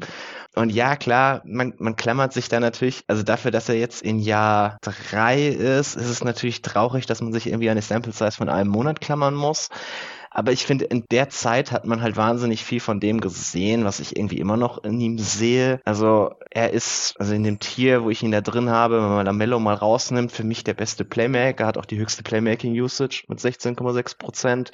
Er hat diesen Konter, um sich Würf Selbstwürfe zu kreieren. Also er hat auch eine bessere E-Field Goal bei Safe Created Shots als zum Beispiel Scotty mit seinen acht, also er hat 48 Prozent. Scotty, wie vorhin gesagt, war bei 45 Prozent. Auch der andere Spieler, zu dem wir gleich noch kommen, ist da schlecht schlechter. Und deswegen, also ich, ich sehe halt bei ihm immer noch diese Kombi aus wahnsinnig gutem Playmaking, Shooting Touch, der sich halt endlich mal dahin äußern müsste, dass der Dreier verlässlich fällt, aber das wird halt wahrscheinlich auch ein bisschen so eine Frage sein von, okay, hast du denn, hast du denn auch die Kraft, um irgendwie regelmäßig Spot-Ups zu nehmen, wenn du alles machen musst? Deswegen, also ich, ja, ich weiß, ich klammer mich da wahrscheinlich immer noch so ein bisschen an den Upset, aber wir sehen halt, finde ich, immer mal wieder genug davon, dass man das irgendwie kann. Also ich war ja auch damals vor dem Draft, glaube ich, deutlich positiver als David. Und das, das bleibt wahrscheinlich alles irgendwie noch so ein bisschen übrig. Und ich bin halt erst bereit, nicht mehr dran zu glauben, wenn ich wirklich mal in einem vernünftigen Team, einem vernünftigen Team außen um ihn rum, einen fitten Kate sehe und der dann mir nicht Dinge liefert, die ich unbedingt sehen möchte. Das, das Thema mit den Verletzungen, das macht mir tatsächlich langsam ein bisschen Sorgen. Also war halt jetzt schon wieder irgendwas. Das Ding ist, das sind bei ihm, also im Gegensatz zu Lamello, ist es halt jedes Mal irgendwie eine andere Stelle, die ihn, die ihn zwickt oder sonst irgendwas ist. Deswegen das ist ja auch so ein bisschen das, was, was Jonathan immer irgendwie bei Zion anführt, dass es halt deswegen wahrscheinlich ein bisschen weniger Sorgen machen sollte. Ich, ich weiß es nicht. Am Ende verpasst er genauso viele Spiele, aber das ist halt noch so eine Hoffnung, dass er doch wieder komplett gesund werden kann auch. Und dann also, es ist halt das, was ich auch gesagt habe. Wenn er, selbst wenn er nicht die erste Option sein kann, wie gesagt, ich habe bei jedem in diesem Tier riesige Fragezeichen, dann glaube ich halt, dass er durchaus als zweite Option mit dem Passing, mit das er hat, mit der Defense, die er hat, sowohl On-Ball als auch als Team-Defender, ist er halt wirklich gut hat da ganz wenig Schwächen, auch im Gegensatz zu den anderen Spielern. Hier ist er halt ein relativ kompletter Verteidiger. Ich glaube halt dran, dass der Kerl irgendwann mal vernünftig genug auf jeden Fall Catch and Shoot werfen wird, dass du ihn da auch respektieren musst. Und dann ist er halt im Minimum eine sehr gute zweite Option und klammer mich irgendwie an diesen Dezember, dass es vielleicht doch noch mehr wird. Aber das mit dem Dezember kann ich verstehen. Also ich war, als ich das gesehen habe, gerade als der Losing Streak ja so unendlich lang wurde, und das hatte ich auch in dem Power Ranking kurz angesprochen, da dachte ich auch so kurz, ah wow, da, da ist Kate, jetzt haben wir es endlich gesehen. Und ich war dann einfach so unfassbar enttäuscht, als das dann jetzt im Januar wieder alles so ein bisschen zusammengebrochen ist. Aber ist natürlich auch fair. Vielleicht ist das wieder so ein bisschen verletzungsbedingt, dass ihn das einfach immer wieder zurückwirft. Aber ja, als er dann auch wirklich alles gegeben hat, ähm, und dann hat es ja oft trotzdem nicht gereicht, weil die Pistons einfach kein gutes äh, Team sind. Aber Mitte Dezember bis Anfang Januar, das war schon echt ein krasser Stretch von ihm. Und da sah er auch zwischenzeitlich aus wie der Star, den die Pistons sich natürlich erhofft haben in der Draft. Ja, Kate ist auf jeden Fall einer der Spieler, die hier am schwersten zu ranken sind. Er muss es einfach zeigen. Wir werden es mit der Zeit dann irgendwann. Irgendwann werden wir Gewissheit bekommen und werden sehen, ob Kate halt ja diesen Sprung machen kann, ob es nur der Teamkontext war oder ob er halt einfach dann doch nicht gut genug ist. Wir werden sehen. Wir machen jetzt weiter mit dem Spieler, den David auf Platz 1 hat. Nee. Es geht weiter mit Paolo. Fast. Ben Carroll. Platz 7 im Consensus-Ranking hat 11 Punkte erhalten. David, Spaß beiseite. Wo hast du ihn gerankt? Ja, also das war heute Morgen, bevor Jonathan mich darauf hingewiesen hat, dass ich doof bin und Shay gar nicht mehr auf die Liste gehört, ähm, nicht ganz so verrückt aus. Aber dadurch, dass ich Shay jetzt eben oder heute Mittag dann noch kurz rauswerfen musste, habe ich Paulo jetzt tatsächlich an zwei, was oh. natürlich absolut crazy klingt. Und ähm, gerade mit euren Listen wird das natürlich bescheuert aussehen. Aber wisst ihr was? Ich bin einfach, ich habe genug davon, dass ich Spieler in der Draft liebe, wie Anthony Edwards oder Tyrese Halliburton. Dann überzeugen die nicht sofort. Dann knall ich die Liste runter. Und ja, ich will jetzt nicht sagen, wo ich die beiden habe, aber paar Jahre später muss ich sie dann wieder hochziehen und ich täusche mich einfach lieber, ich lieg lieber daneben, als dass ich die ganze Zeit diesen blöden Tanz mache, wo ich die Leute meine Liste rauf und runter schiebe. Und wenn das jetzt falsch ist, dann dürft ihr mich gerne alle in zwei, drei Jahren auslachen. Aber bis es falsch ist, werde ich daran festhalten, denn ich finde Paulos physische Tools einfach so überzeugend. Ich bin bei dem Jumper noch nicht raus, auch wenn ich es verstehen kann, wenn man dahin tendiert. Und ich habe auch für ihn eigentlich einen ähnlichen Case, wie ich immer für Anthony Edwards hatte. Die physischen Tools überzeugen mich komplett und das Skill-Level ist halt auf einer ordentlichen Baseline und ich kaufe einfach, dass das Skill-Level sich noch genug verbessern kann, dass das in Kombination mit den physischen Tools einfach eines der besten Prospects der NBA ist und ja, für mich gehört dazu das Playmaking, das ist dieses Jahr massiv besser geworden. Ich finde, er sieht auch viele Reads, aber was ihm oft zum Verhängnis wird, ist, dass er offensichtlich einfach zu langsam reagiert. Ich denke, dass das etwas ist, wo man dran rumschrauben könnte. Der Jumper ist noch nicht ganz da, wo er sein sein muss. Und wenn das nicht kommt, dann wird mein Ranking natürlich auch falsch sein. Das ist absolut klar. Aber wie viel Druck er auf den Ring setzt, finde ich jetzt schon ziemlich gut. Ich finde das auch besser, als ich im College erwartet hätte. Da gab es ja teilweise schon so ein bisschen Bedenken, wie athletisch er ist. Da wurde am Korb auch oft abgeräumt, aber inzwischen zieht er einfach so viele Fouls und ist effizient am Korb, dass das eigentlich gar kein Bedenken mehr für mich ist. Und defensiv hat er zumindest jetzt gezeigt, dass er in einer guten Defense funktioniert, wenn er da auch teilweise natürlich eines der schwächeren Glieder ist. Aber ich kaufe einfach seine Upside, dass er es jetzt noch nicht ist und dass die All-Star-Nominierung ziemlich unsinnig war. Das werde ich natürlich auch alles nicht bestreiten, aber es ist einfach eine Upside-Wette jetzt auf meine eigene Evaluierung von Paolo Bancaro. Sehr, sehr cool, dass du noch zwei gesetzt hast in deiner Liste. Tobi, wo hast du Paolo? Als du gerade gesagt hast, er hat elf Punkte bekommen, dachte ich so, okay, gut, dann muss ich, muss ich ja gleich den Hater-Rand raushauen. Aber wenn ich ihn auf Platz neun habe und damit immerhin noch zwei Punkte beigesteuert ja. habe, heißt das, dass den Part ja dann doch du übernehmen darfst. Den muss ich dann leider übernehmen, ja. Mach du erstmal zuerst. Ja, was heißt dein Case? Einfach mal deine Takes zu Paolo raus. Ja, also ich, ich war bei Paolo ja schon immer ein bisschen kritischer. Also ich, ich verstehe, wo David herkommt, wenn er, wenn er selbst die, die, die rosa-rote Brille aufhat, eher so eine, so eine tief, tief schwarze Brille auf. Es ist für mich halt so ein bisschen das Bild mit ihm, dass ich mir nicht sicher bin, wie sehr er denn wirklich positiven Einfluss hat. Also bei seinen selbst kreierten Würfen hat er halt auch nur 46% E-Field Goal. Das ist nicht besser als Scotty, das ist schlechter als Kate und das ist wohl ein Großteil das ist ein bisschen besser als Scotty, oder? Ja, es ist ein Prozent besser als Scotty, aber das ist, das ist ja zu vernachlässigen. Ja, genau, ja, ja. Ja, aber ist besser. Wolltet ihr den nochmal? nee, nee, deswegen, also ja, er, er kreiert sich halt auch einen Großteil seiner Würfe selbst, deswegen sieht seine individuelle Effizienz am Ende halt auch wirklich nicht so geil aus. Ja. Seine Playmaking-Usage 13% ist zum Beispiel auch deutlich niedriger als bei Kate. Und also, ich, was David angesprochen hat, ja, er macht schon viele Reads, aber ich sehe ihn ihm jetzt auch nicht so den, den absolutesten High-Level-Passer, der irgendwie allein damit wahnsinnig viele Punkte kreiert. Also so Lamello, den ich direkt ans hinten dran habe, kann man halt den Case wenigstens machen, dass er allein über sein Passing schon seine Mitspieler so viel besser macht. Während bei Paolo, ich, also für eine erste Option ist das Passing gut genug, aber kein Plus mehr, würde ich so beschreiben. Und klar, wenn du ihn dann so ein bisschen runterskalierst, Richtung zweite, dritte Option, ist es, ist es dann gut. Aber da, da frage ich mich halt dann wieder, wie skaliert er denn dahin? Deswegen habe ich ihn in dem Tier eher weiter nach hinten geschoben, weil, also ich glaube den Wurf halt gar nicht, um ehrlich zu sein.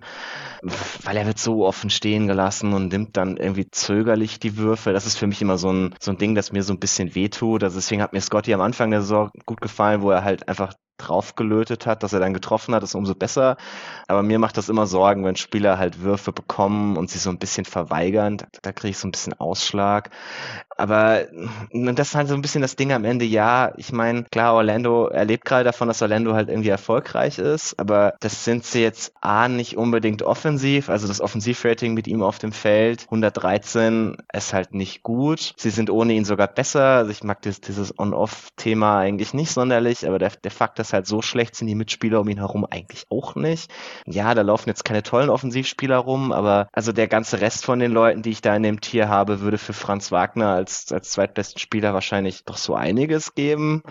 Also ich keine Ahnung, Lamello Ball würde wahrscheinlich Freudensprünge machen, wenn er Franz Wagner neben sich hätte in, in Charlotte. Deswegen, also ich, ich weiß halt nicht, wie viel ich ihn wirklich kaufen würde als erste Option. Und wenn ich das nicht tue, dann, dann weiß ich nicht, wie er runterskaliert. Und deswegen ist er bei mir halt eher so ein bisschen am Ende dieses Tiers gelandet, nämlich auch Kate, Scotty, Lamello drin hatte. Und ich habe hier auch Scoot einsortiert, der, der für mich auch so ein bisschen in die Richtung geht. Deswegen, also ich, ich weiß es nicht. Ich finde ihn auch, ich finde ihn super schwierig. Das ist für mich wahrscheinlich fast so eine der, der schwereren Evaluationen hier. Deswegen, also ich kann eure beiden Cases verstehen, die ja doch sehr ins Extreme gegangen sind. Ich habe meinen Case noch gar nicht gemacht, aber. Aber wir verstehen ihn trotzdem. Ähm, wir verstehen ihn trotzdem, wir, wir verstehen als, uns blind. Als, als ob wir nicht oft genug Torben haben schimpfen hören auf, auf Riccatoni Rennel, also bitte. ja, also ich muss sagen, ich kann den Case von David halt sehen und deswegen habe ich auch Angst, dass mein Ranking halt ganz, ganz bescheuert angefeuert aussieht in, weiß nicht, vielleicht sogar schon nächstes Jahr, weil klar hat er irgendwie diese Upside, dass er einfach ein Superstar-Wing wird und dann muss er natürlich hier rein in die Liste. Ich bin aber einfach sehr, sehr skeptisch und bei ihm trifft halt genau das Ding zu, was ich im Intro vorhin gesagt habe. So dieses, diese Bewertung zwischen, okay, Upside als erste Option. Ich glaube aber nicht wirklich dran bei einem Contender und ich finde ihn als zweite Option halt nicht geil. Und deswegen hat es bei mir nicht reingeschafft. Ich finde sein Game zu Midrange-lastig. Da trifft er halt auch nur 40 Prozent. Ich finde, ja, ich stimme David zu. Das Playmaking ist besser geworden, aber ich finde, viel davon ist halt, ja, auch so Regular Season. Klar, er hat einen ganz krassen Körper. Er wird dann irgendwie oft auch so gedoppelt, weil er ist halt die erste Option bei dem Magic. Zieht ein Double Team im Post. Das ist sehr wertvoll. Das sind irgendwie relativ einfache Pässe. Ich weiß nicht, ob er in den Playoffs halt regelmäßig diese Double Teams ziehen wird im Post gegen die besten Verteidiger der NBA. Ich weiß nicht, ob er dann wirklich genug, genug Mittel und Wege findet, um für sich und seine Mitspieler einfach effiziente Offense zu kreieren. In der Defense, ja, ist er natürlich kein Minus aufgrund seines Körpers. Er ist aber auch kein geiler Verteidiger. Und ja, ich tue mich, ich tue mich einfach schwer, Paulo zu bewerten. Irgendwie bin ich einfach skeptisch. Ich mag dieses Midrange-lastige nicht so sehr, weil mir einfach drumrum Dinge einfach fehlen. Und ich finde sogar, dass Franz irgendwie, ja, der bessere Spieler ist, stand jetzt. Upside. Das finde ich auch. Ja, also ja. Paulo hat natürlich mehr Upside, klar. Er kann einfach dieser Superstar-Wing halt werden. Aber es hat für mich jetzt hier einfach nicht gereicht. Ich bin dann mit den, in Anführungszeichen, sichereren Picks gegangen, wie zum Beispiel Tyrese Maxey, weil da weiß ich halt, okay, der ist auf jeden Fall eine geile zweite Option bei einem richtig guten Team. Lamello war schon mal der Driver von einer richtig guten Offense.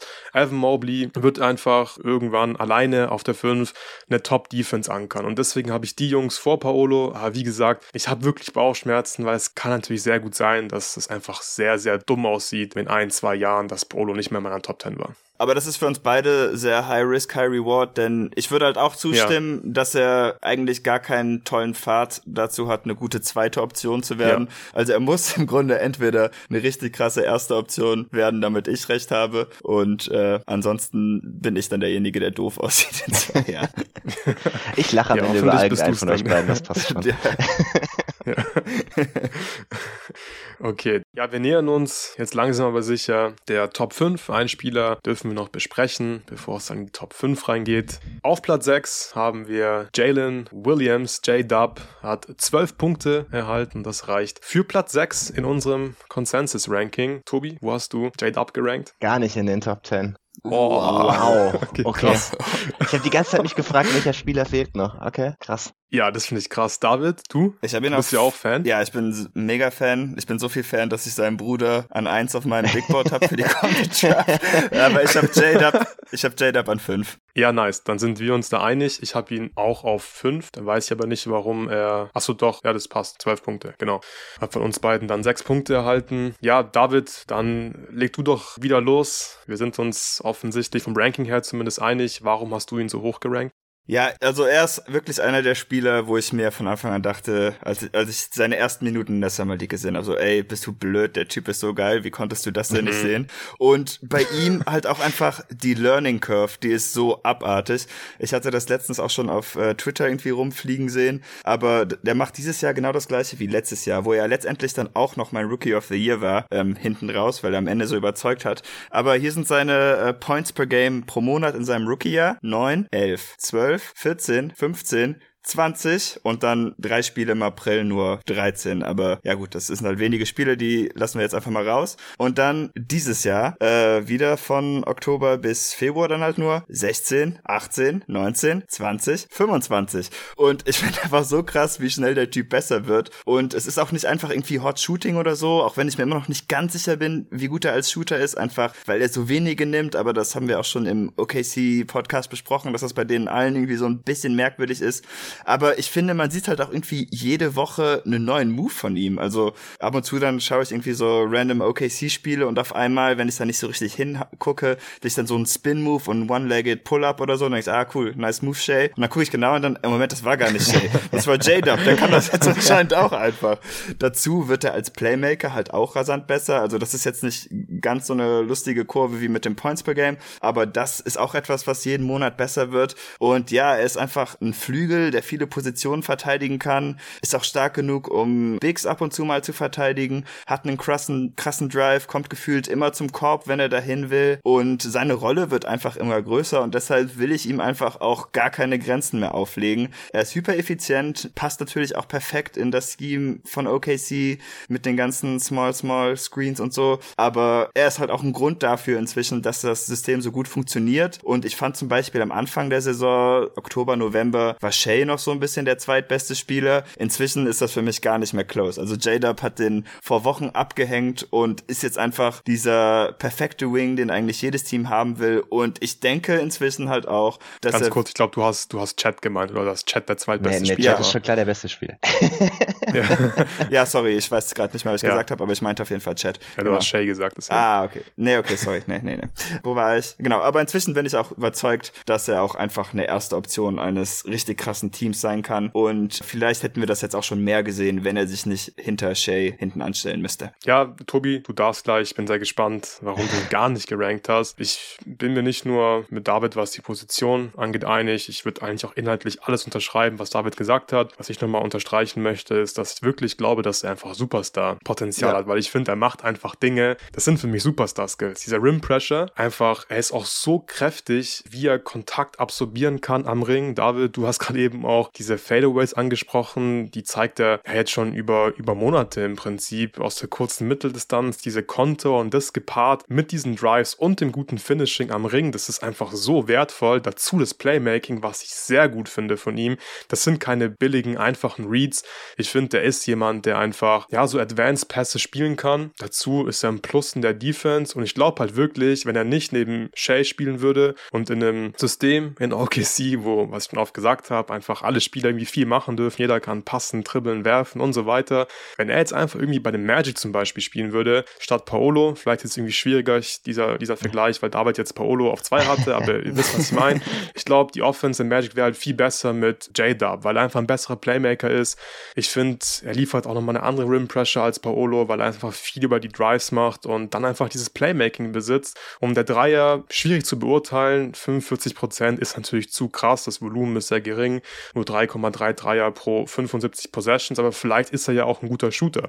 Er ist extrem gut darin, sich Würfe selbst zu kreieren. 55% Effective Field Goal Percentage bei den Self-Created Abschlüssen. Tobi hat die Werte gerade oft rausgehauen. Bei den Spielern, die wir schon besprochen haben, nochmal so ein bisschen zur Er- Erinnerung. Paolo zum Beispiel 46%. Kate Cunningham 48% bei den selbst kreierten Abschlüssen. Wen haben wir noch? Äh, Scotty Barnes 46%. Und im Vergleich dazu ist er halt zum Beispiel nur 2% von Luka Doncic entfernt, der 57% E-Field Goal Percentage auflegt bei seinen selbst kreierten Abschlüssen. Und also ich weiß nicht, das sieht, also ich glaube wirklich, dass er ein Superstar ist, ehrlich gesagt. Er hat auf jeden Fall diese Upside und ich finde es sehr, sehr krass, dass Tobi ihn nicht drin hat. Tobi, warum bist du so low bei Jalen Williams?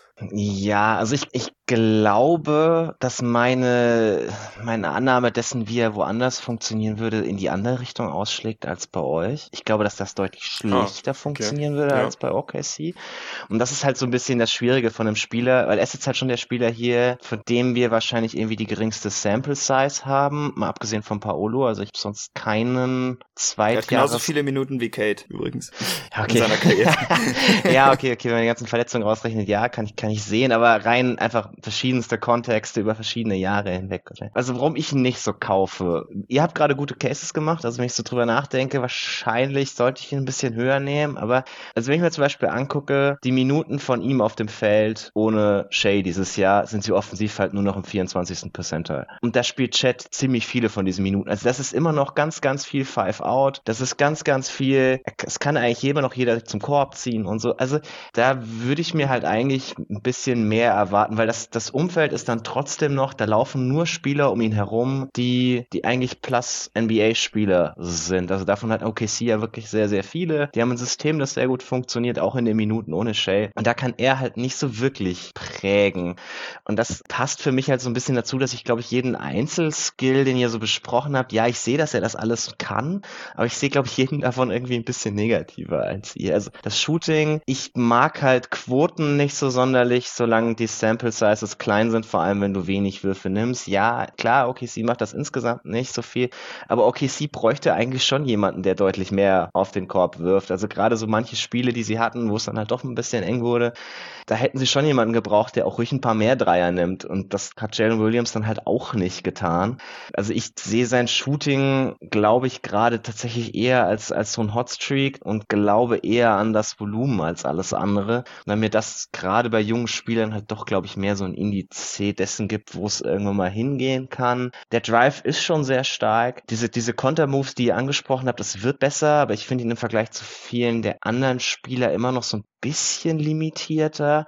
Also ich würde ja gerne noch so ein paar mehr Kontermoves sehen, wenn er, wenn, wenn so die Hilfe kommt, dass er mehr irgendwie nochmal irgendwo in den Stepback reingehen kann oder sowas. Da sehen wir, also klar, dass, dass wir sehen Ansätze, aber wir sehen das halt nicht so konstant wie bei anderen Spielern, die wir hier schon besprochen haben. Ihr habt gute Cases gemacht. Wahrscheinlich hätte ich mir ein bisschen länger über ihn Gedanken machen müssen. Also ich hatte ihn jetzt irgendwo so in dem Tier, dass, dass ich ihn mehr auch so als, als ideale zweite Option sehe und weniger so in einem Team als erste Option müsste man wahrscheinlich halt irgendwie mal so ein bisschen, ja, müsste man halt mal sehen. Solange Sange Shay nicht irgendwie große Zeit verpasst, wird das jetzt schwierig. Aber klar, die, die, die Indikatoren sind schon da, dass man den Case machen kann ich bin halt immer irgendwie super vorsichtig, glaube ich. Also ich habe generell die Tendenz dazu, dass ich Spieler halt eher so ein bisschen zurückhalte, bis ich mehr von ihnen gesehen habe und sie lieber dann nach oben pushe als andersrum. Äh, ja, also ihr habt, ihr habt schon wirklich gute Cases gemacht. Also während, während ich gerade so rede, ich, ich kann es völlig nachvollziehen und wahrscheinlich hätte ich ihn auch irgendwo in dieses Tier noch reinpacken können von sieben bis zehn, dass er da irgendwo unterkommt. Also höher kann ich nicht so wirklich sehen. Also wir reden gleich noch über so ein, zwei Spieler, die ihr dann ja hinter ihm haben müsstet, wo ich ein bisschen gespannt bin auf den Case, weil wir von denen einfach viel mehr gesehen haben. Für mich ist halt so, so ein bisschen schon noch dieses Ding von Prove It und zeig's mir auch mal in den Playoffs. Also wir haben von ihm halt gar keine Playoff-Sample-Size gesehen, was die Gegner mal für ihn schemen, wo dann vielleicht aus diesem, ich kann alles gut, aber ich bin mir halt nicht sicher, was so sein, was so sein absolut elitärer Skill ist, wo er so zu den Top 1% der Spieler in der NBA gehört, ob man da nicht mehr dagegen schemen kann kann und gerade gegen dieses System von OKC schemen kann. Also die sind für mich sowieso, glaube ich, so ein bisschen so auch so eine Wundertüte, wie gut das irgendwie auch in den Playoffs funktioniert und so. Das will ich halt alles erstmal gesehen haben. Und da leidet er wahrscheinlich gerade ein bisschen drunter bei mir so in der Wahrnehmung. Ja, gut, dass wir dich immerhin überzeugen konnten, dass du ihn eigentlich hättest reinschieben müssen in Aber, die Top Ten. Ja, wahrscheinlich auch gut, dass du uns jetzt nochmal ein bisschen erdest, nachdem wir ihn beides schon zu, zum Superstar gemacht haben. ja, ich finde den Punkt mit den Lineups auch spannend. Ich finde, das nicht, ich habe es gerade eben mal aufgemacht, da sind halt auch so ein paar Lineups dabei, da würde ich dir ein bisschen widersprechen, Tobi, dass da jetzt immer irgendwie genug Shooting auf dem Feld war, Five Out. Zum Beispiel ist hier eine Lineup 60 Possessions, klar sehr wenig, aber es gibt halt eine Lineup, die hat 127 Possessions, wo Shay auf der Bank sitzt und J-Dub spielt. Da würde ich dir zustimmen. Da haben Mizic gespielt, Cason Wallace, Andrew, äh, nicht Andrew, Aaron Wiggins, der komplett underrated ist und Chat. Das ist auf jeden Fall eine gute Lineup. Da haben sie aber auch ein Net-Rating von plus 13. Dann haben wir aber halt auch so Lineups, wo halt Usman Jang drin ist, mit Josh Giddy gemeinsam. Und dann irgendwie hier viel Giddy auch in diesen Lineups, Kenrich Williams, der offensiv jetzt auch kein geiler NBA-Spieler ist, wie ich finde. Und deswegen würde ich, glaube ich, eher sagen, dass die Lineups nicht ganz optimal waren. Aber klar, das muss man einfach im Auge behalten. Und es gab ja auch irgendwann den Switch, dass J-Dub dann wirklich der Backup im Prinzip von Shay war. Und diese Minuten sind schon, sind schon sehr, sehr interessant. Aber das muss man einfach noch, glaube ich, beobachten und warten, bis die Sample Size da größer wird. Ich, ich glaube einfach, einfach voll und ganz an ihn. Den Case haben David und ich gemacht. Aber sehr schön, dass wir hier heute wirklich sehr viele Differenzen haben. Und damit kommen wir auch in die Top 5 des Consensus Rankings. Auf Platz 5 steht Zion Williamson mit 15 Punkten. David, wo hast du Zion? Ich habe ihn auf 6. Damit ist er tatsächlich auch noch gestiegen auf meiner Liste gegenüber letzten Jahres, obwohl ich eigentlich gar nicht mal glücklicher mit ihm bin. ja, ich habe ihn auch auf Platz 6. Ich hatte ihn letztes Jahr schon auf Platz 6. Da hat sich also gar nichts getan bei mir. Das heißt, Tobi, du bist der größte Zion-Believer bei uns, richtig? Nee, wir haben ihn alle auf 6. Nee. Dreimal 5. Alles. Oh, Teufelszahl. Okay, ich kann einfach nicht rechnen für die Punkte. Mathe-Nachhilfestunde live, die, die David hier geben könnte. bei David, ja genau. Also du musst, Euro pro Monat. Genau. 15 durch 3 wäre aber tatsächlich wahrscheinlich relativ einfach gewesen, wenn man drüber nachgedacht hätte. ja, habe ich nicht gemacht offensichtlich. das muss Mirko nachher bitte rausschneiden. Oder Basti, ich weiß nicht, wer schneidet. Da komme ich gerade viel zu dumm weg. Ja, also bei mir ja, ist, wer will zuerst? Wer will, ja, ja, Tobi, also bei mir, bei mir ist Zion tatsächlich auch gestiegen. Ich- Ich bin so ein bisschen wie David. Ich war, nachdem ich ihn platziert hatte, war ich fasziniert, dass er es getan hat.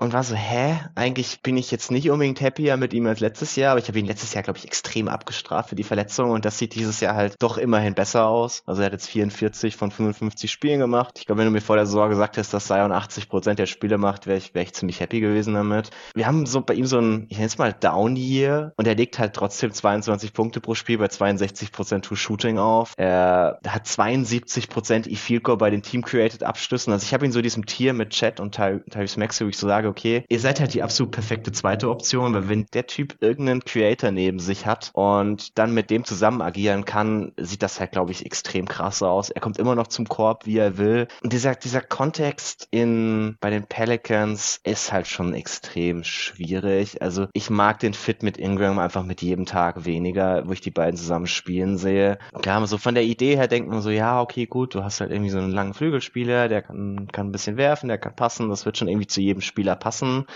Aber gerade wenn dann irgendwie noch CJ McCallum da rumläuft, der, irgendwie viel den Ball haben möchte und in seine, in seine Midrange reingeht, da irgendwie Jonas Valanciunas hast, der seine Post-Ups möchtest, irgendwie kommt Zion dann nicht so gefeatured weg, wie, wie er sollte. Es gibt immer wieder so Lineups, wo sie dann wirklich Point Zion spielen und das funktioniert einfach immer noch überragend. Also jedes Mal, wenn Willie Green ein vernünftiges Lineup um Zion findet, wo Zion der Main Guy ist, klappt das einfach. Deswegen, also es, es gibt diese Stretches, wo du einfach immer noch sehen kannst, wie er irgendwie der offensive Creator sein kann. Dazu, wenn du ihm halt irgendwie einen Point Guard wie Trae Young an die Seite stellen würdest und die beiden zusammen Pick and Roll laufen, die, die Gegner wären halt tot. Was, was willst du dagegen machen? Also er funktioniert ideal so in allem, was, was irgendwie sekundäre Sachen sind. Es ist defensiv inzwischen halbwegs okay, finde ich. Also es, es fällt jetzt nicht positiv auf, aber es fällt auch nicht ganz so grausam negativ auf, wie es am Anfang der seiner Karriere schon mal der Fall war.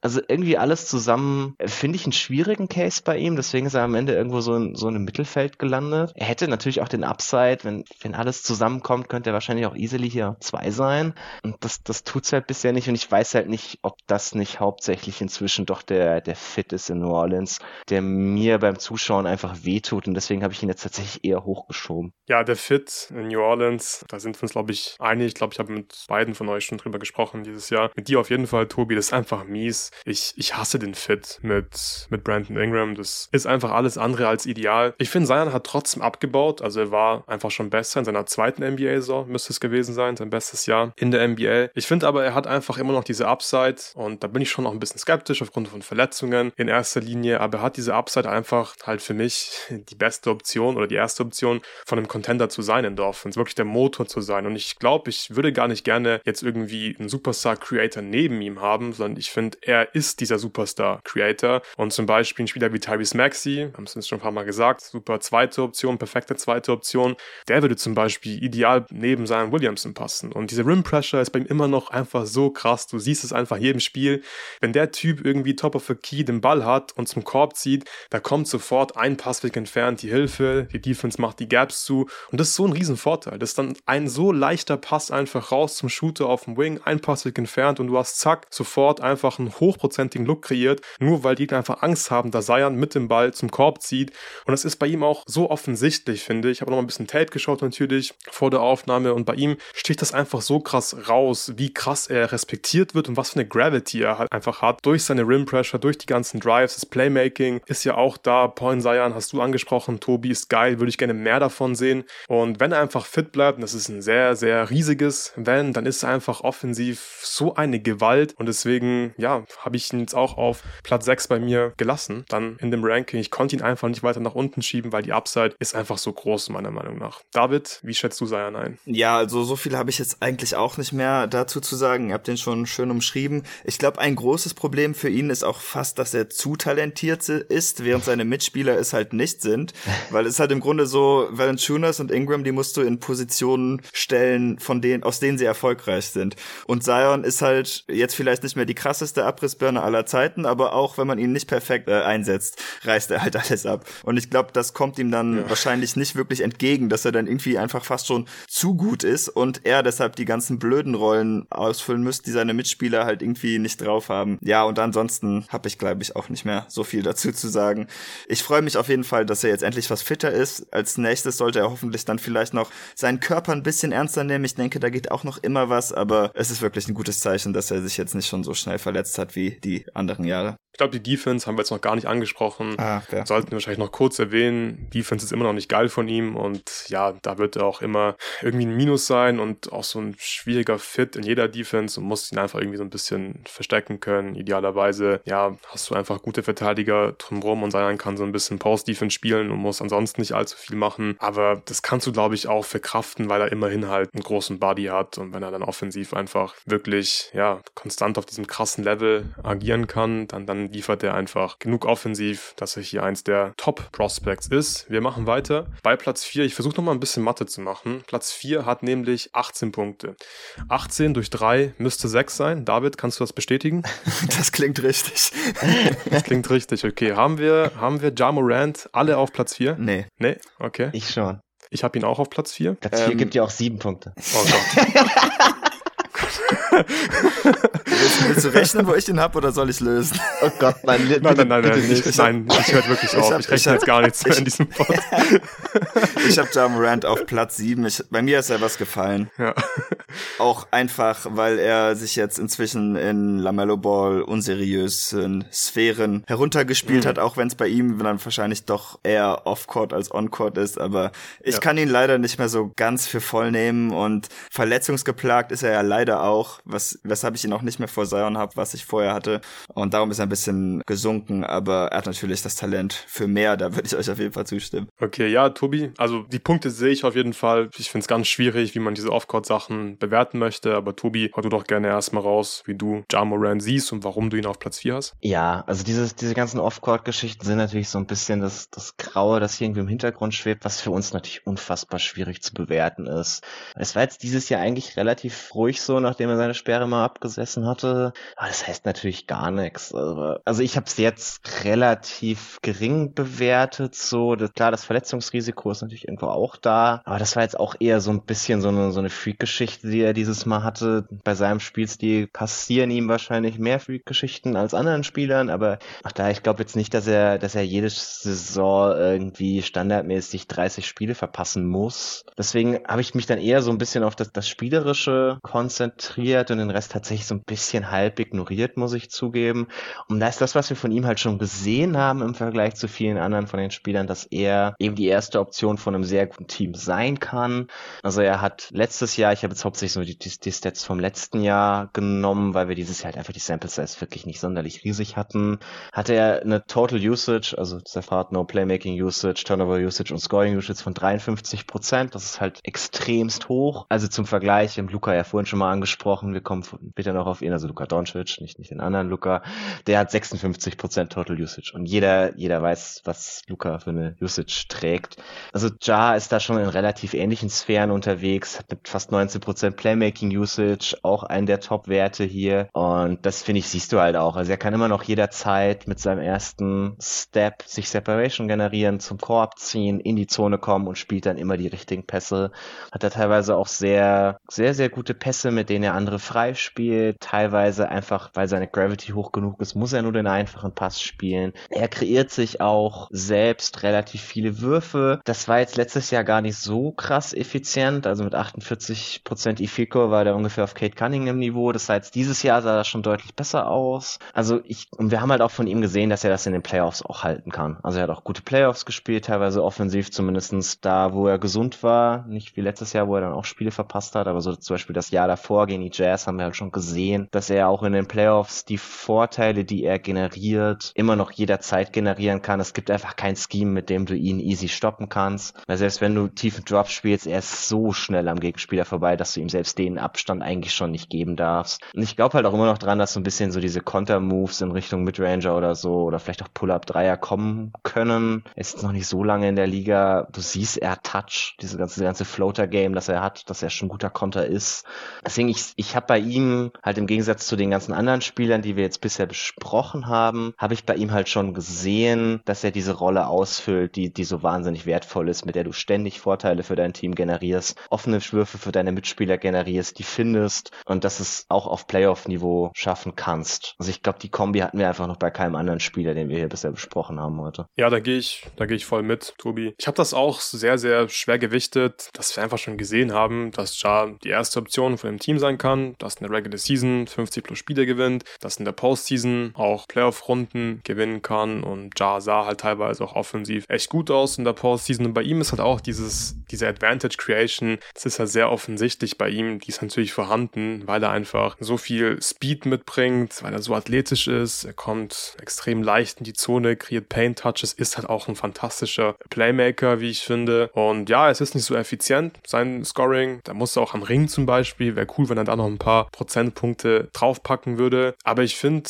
ja, der Floor ist einfach sehr hoch bei ihm und du kannst jetzt einfach nicht über viele Spieler sagen, dass sie halt auf jeden Fall die erste Option von so einem guten Regular Season Team und von einem ekligen Playoff Team sein können. Und Ja hat es halt einfach gezeigt und deswegen blende ich da auch, wie gesagt, diese ganzen Aufgabe-Geschichten erstmal noch aus. Vielleicht ist es auch ein Riesenfehler, kann gut sein, dass Ja einfach seine besten Tage bereits hatte in der NBA, aber ich habe einfach die Hoffnung, dass er es jetzt irgendwie verstanden hat und nach der Verletzung zurückkommt nächstes Jahr und einfach genau da weitermacht, wo er aufgehört hat vor den ganzen Skandalen und dann ist er halt für mich einfach ein super Prospect und deswegen habe ich ihn auf Platz 4. Habt ihr noch irgendwas zu Ja? Ja, noch ein paar Sachen. Also als Driver ist er sowieso krass. Äh, da ist er jedes Jahr, seitdem er in der Liga ist, Top 5 gewesen. Auch in den Playoffs kommt er gut zum Korb. Also wie ihr gesagt habt, das ist eigentlich ziemlich egal, dass er da ganz viel Platz kriegt. Was ich da halt noch ein kleines Problem finde, er hat halt, und vielleicht überbewerte ich das so ein bisschen, zum einen hat halt nicht so ein klassisches Go-To-Skillset, wo er dann auch wirklich in Würfe steigen kann. Und das andere Problem ist, dadurch, dass er halt immer so zum Korb rennen muss, die letzten beiden Playoffs hat er halt irgendwann verletzungsbedingt aussitzen müssen und in, ich glaube, den beiden Elimination Games letztendlich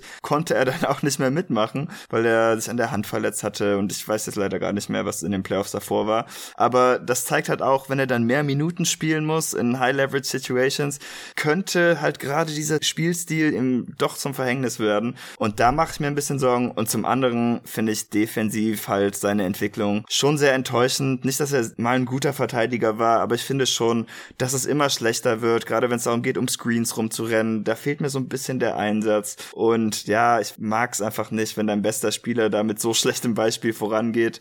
Und das stört mich dann auch ein bisschen. Aber ich gebe euch natürlich recht, er hat schon viel mehr gezeigt als die meisten Spieler, die wir heute genannt haben. Und wenn man mir sagt, morgen fangen die Playoffs an, dann würde ich mich bei ihm auch viel wohler fühlen als einige, die ich über ihm gerankt habe. Okay, sehr schön. Dann machen wir weiter. In der Top 3, Anthony Edwards ist auf Platz 3 gelandet im Consensus Ranking. Er hat 24 Punkte bekommen. Ich versuche jetzt hier nicht mehr irgendwas auszurechnen. David, wo hast du den Rankman gerankt? Platz 3. Ich auch. Tobi? Ich Wo auch. hast du ihn? Oh, okay. Das ist eine kleine Überraschung, dass wir uns da einig sind, was das Ranking angeht. Bei Ant, ich glaube, ja, zu ihm als Spieler haben wir wahrscheinlich unterschiedliche Ansichten, nehme ich mal an. David, du bist bekanntlich im Vergleich zu Tobi vor allem eher der Anthony Edwards Belieber. Fang du doch gerne wieder mal an. Warum ist Anthony Edwards hier so hoch bei dir gerankt? Ja, also er hat natürlich so den klassischen Shooting Guard Körper und Style, den man heute nicht mehr so ganz in der NBA sieht und das ist natürlich sowieso schon ziemlich cool. Davon ab kommt er einfach gut zum Korb, nimmt vielleicht noch ein bisschen zu viele Jumper, aber inzwischen wird sein Jumper natürlich auch einfach immer besser und dann kann man sich das schon eher erlauben. Aus der Midrange ist er noch immer nicht so effizient, aber er ballerte eh am meisten Dreier, ist bei fast 10 auf 100 Possessions und trifft da inzwischen auch 39 Prozent, also das ist schon mal ein ganz wichtiger Schritt. Ich finde auch sein Playmaking, was ich schon noch immer so ein bisschen methodisch finde, also ich finde, man sieht, dass er so ein bisschen die Stationen abhakt oft, aber auch das wird so langsam ein bisschen besser. Man kann dann auch den Ball in die Hand geben und ihm da etwas mehr trauen. In der Crunch-Time, muss ich sagen, ist das noch so ein bisschen so eine Sache,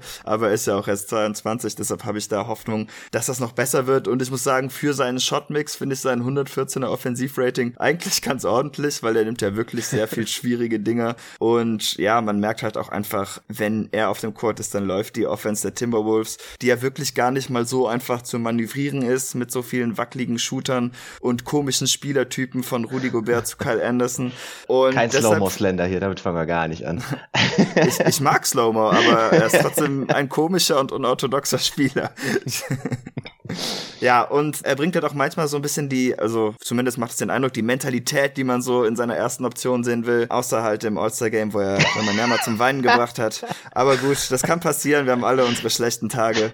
Von daher finde ich, muss Anthony Edwards einfach äh, so hoch, auch weil er in den Playoffs eigentlich bisher immer überzeugen konnte. Also wenn es um die Wurst geht, dann war er eigentlich immer am Start, außer im All-Star-Game.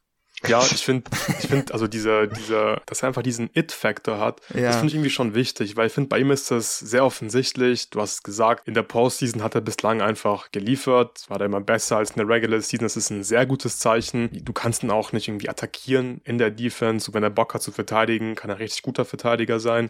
Und er ist Teil von einer guten Defense. Und in der Offense können wir natürlich immer noch einige Sachen kritisieren. Aber ja, 26 Punkte beim True Shooting von 60 Prozent und 5 Assists das ist halt einfach nicht so schlecht und er hat ja auch immer wieder Schritte gemacht. So, er wird als Shooter besser. Ganz wichtig für ihn inzwischen 39 Prozent. Dreier, das Volumen ist auch in Ordnung mit sieben Dreiern pro 75 Possessions. Er ist einer der effizienteren Self-Creator in dieser Top 10. Er hat eine E-Field Goal Percentage von 52 Prozent, also weit über der von anderen Spielern wie Paolo, Kay, Tyrese Maxey und so weiter. Das sind schon alles sehr gute Zeichen und klar, man kann immer noch die Wurfauswahl kritisieren, das Playmaking Playmaking könnte auch besser sein. Ich glaube, es ist irgendwie klar, dass er jetzt nicht der natürlichste Playmaker der NBA ist, aber ja, er ist einfach noch auch so jung und dass er einfach in der Postseason liefert, das muss man für mich einfach schwer gewichten hier bei Anthony Edwards und ich finde, er muss einfach rein in die Top 3 und da waren wir uns ja auch, einig, deswegen ist er ja in der Top 3 hier gelandet. Tobi, du warst bekanntlich immer einer der größten Skeptiker bei Anthony Edwards, da hat sich auch ein bisschen was getan jetzt bei dir offensichtlich. Warum siehst du ihn jetzt positiver als die Jahre zuvor und wahrscheinlich hast du auch noch ein bisschen Kritik, aber hau mal raus. Wie stehst du aktuell zu Anthony Edwards? Ja, ich finde, wir sehen halt gerade dieses Jahr, dass er schon jetzt den Schritt gemacht hat, dass er die Offense seines Teams auf ein sehr gutes Niveau trägt, also 120er Offensivrating mit ihm auf dem Feld, 80. Percentile. Das ist schon sehr stark. Es ist halt lange nicht auf dem Niveau von meinem Zweitplatzierten, deswegen, also das ist wahrscheinlich jetzt immer so schwierig, den, den Case jetzt zu machen, ohne äh, gleich den anderen Spieler schon immer im Vergleich zu haben. Aber du hast ja auch gesagt, sein, sein EFICO bei Self-Created Shots ist deutlich hochgegangen. Ich finde, er spielt deutlich konstanter als in vergangenen Jahren. Also du hast, klar, du hast immer noch diese, diese Stretches, wo er einfach gnadenlos komplett heiß läuft und den Gegner völlig auseinander nimmt. Aber er hat jetzt weniger von diesen Stretches, wo das komplette Gegenteil der Fall ist, wo du so das, das Gefühl hast, okay, er zwingt gerade irgendwas, das funktioniert einfach nicht.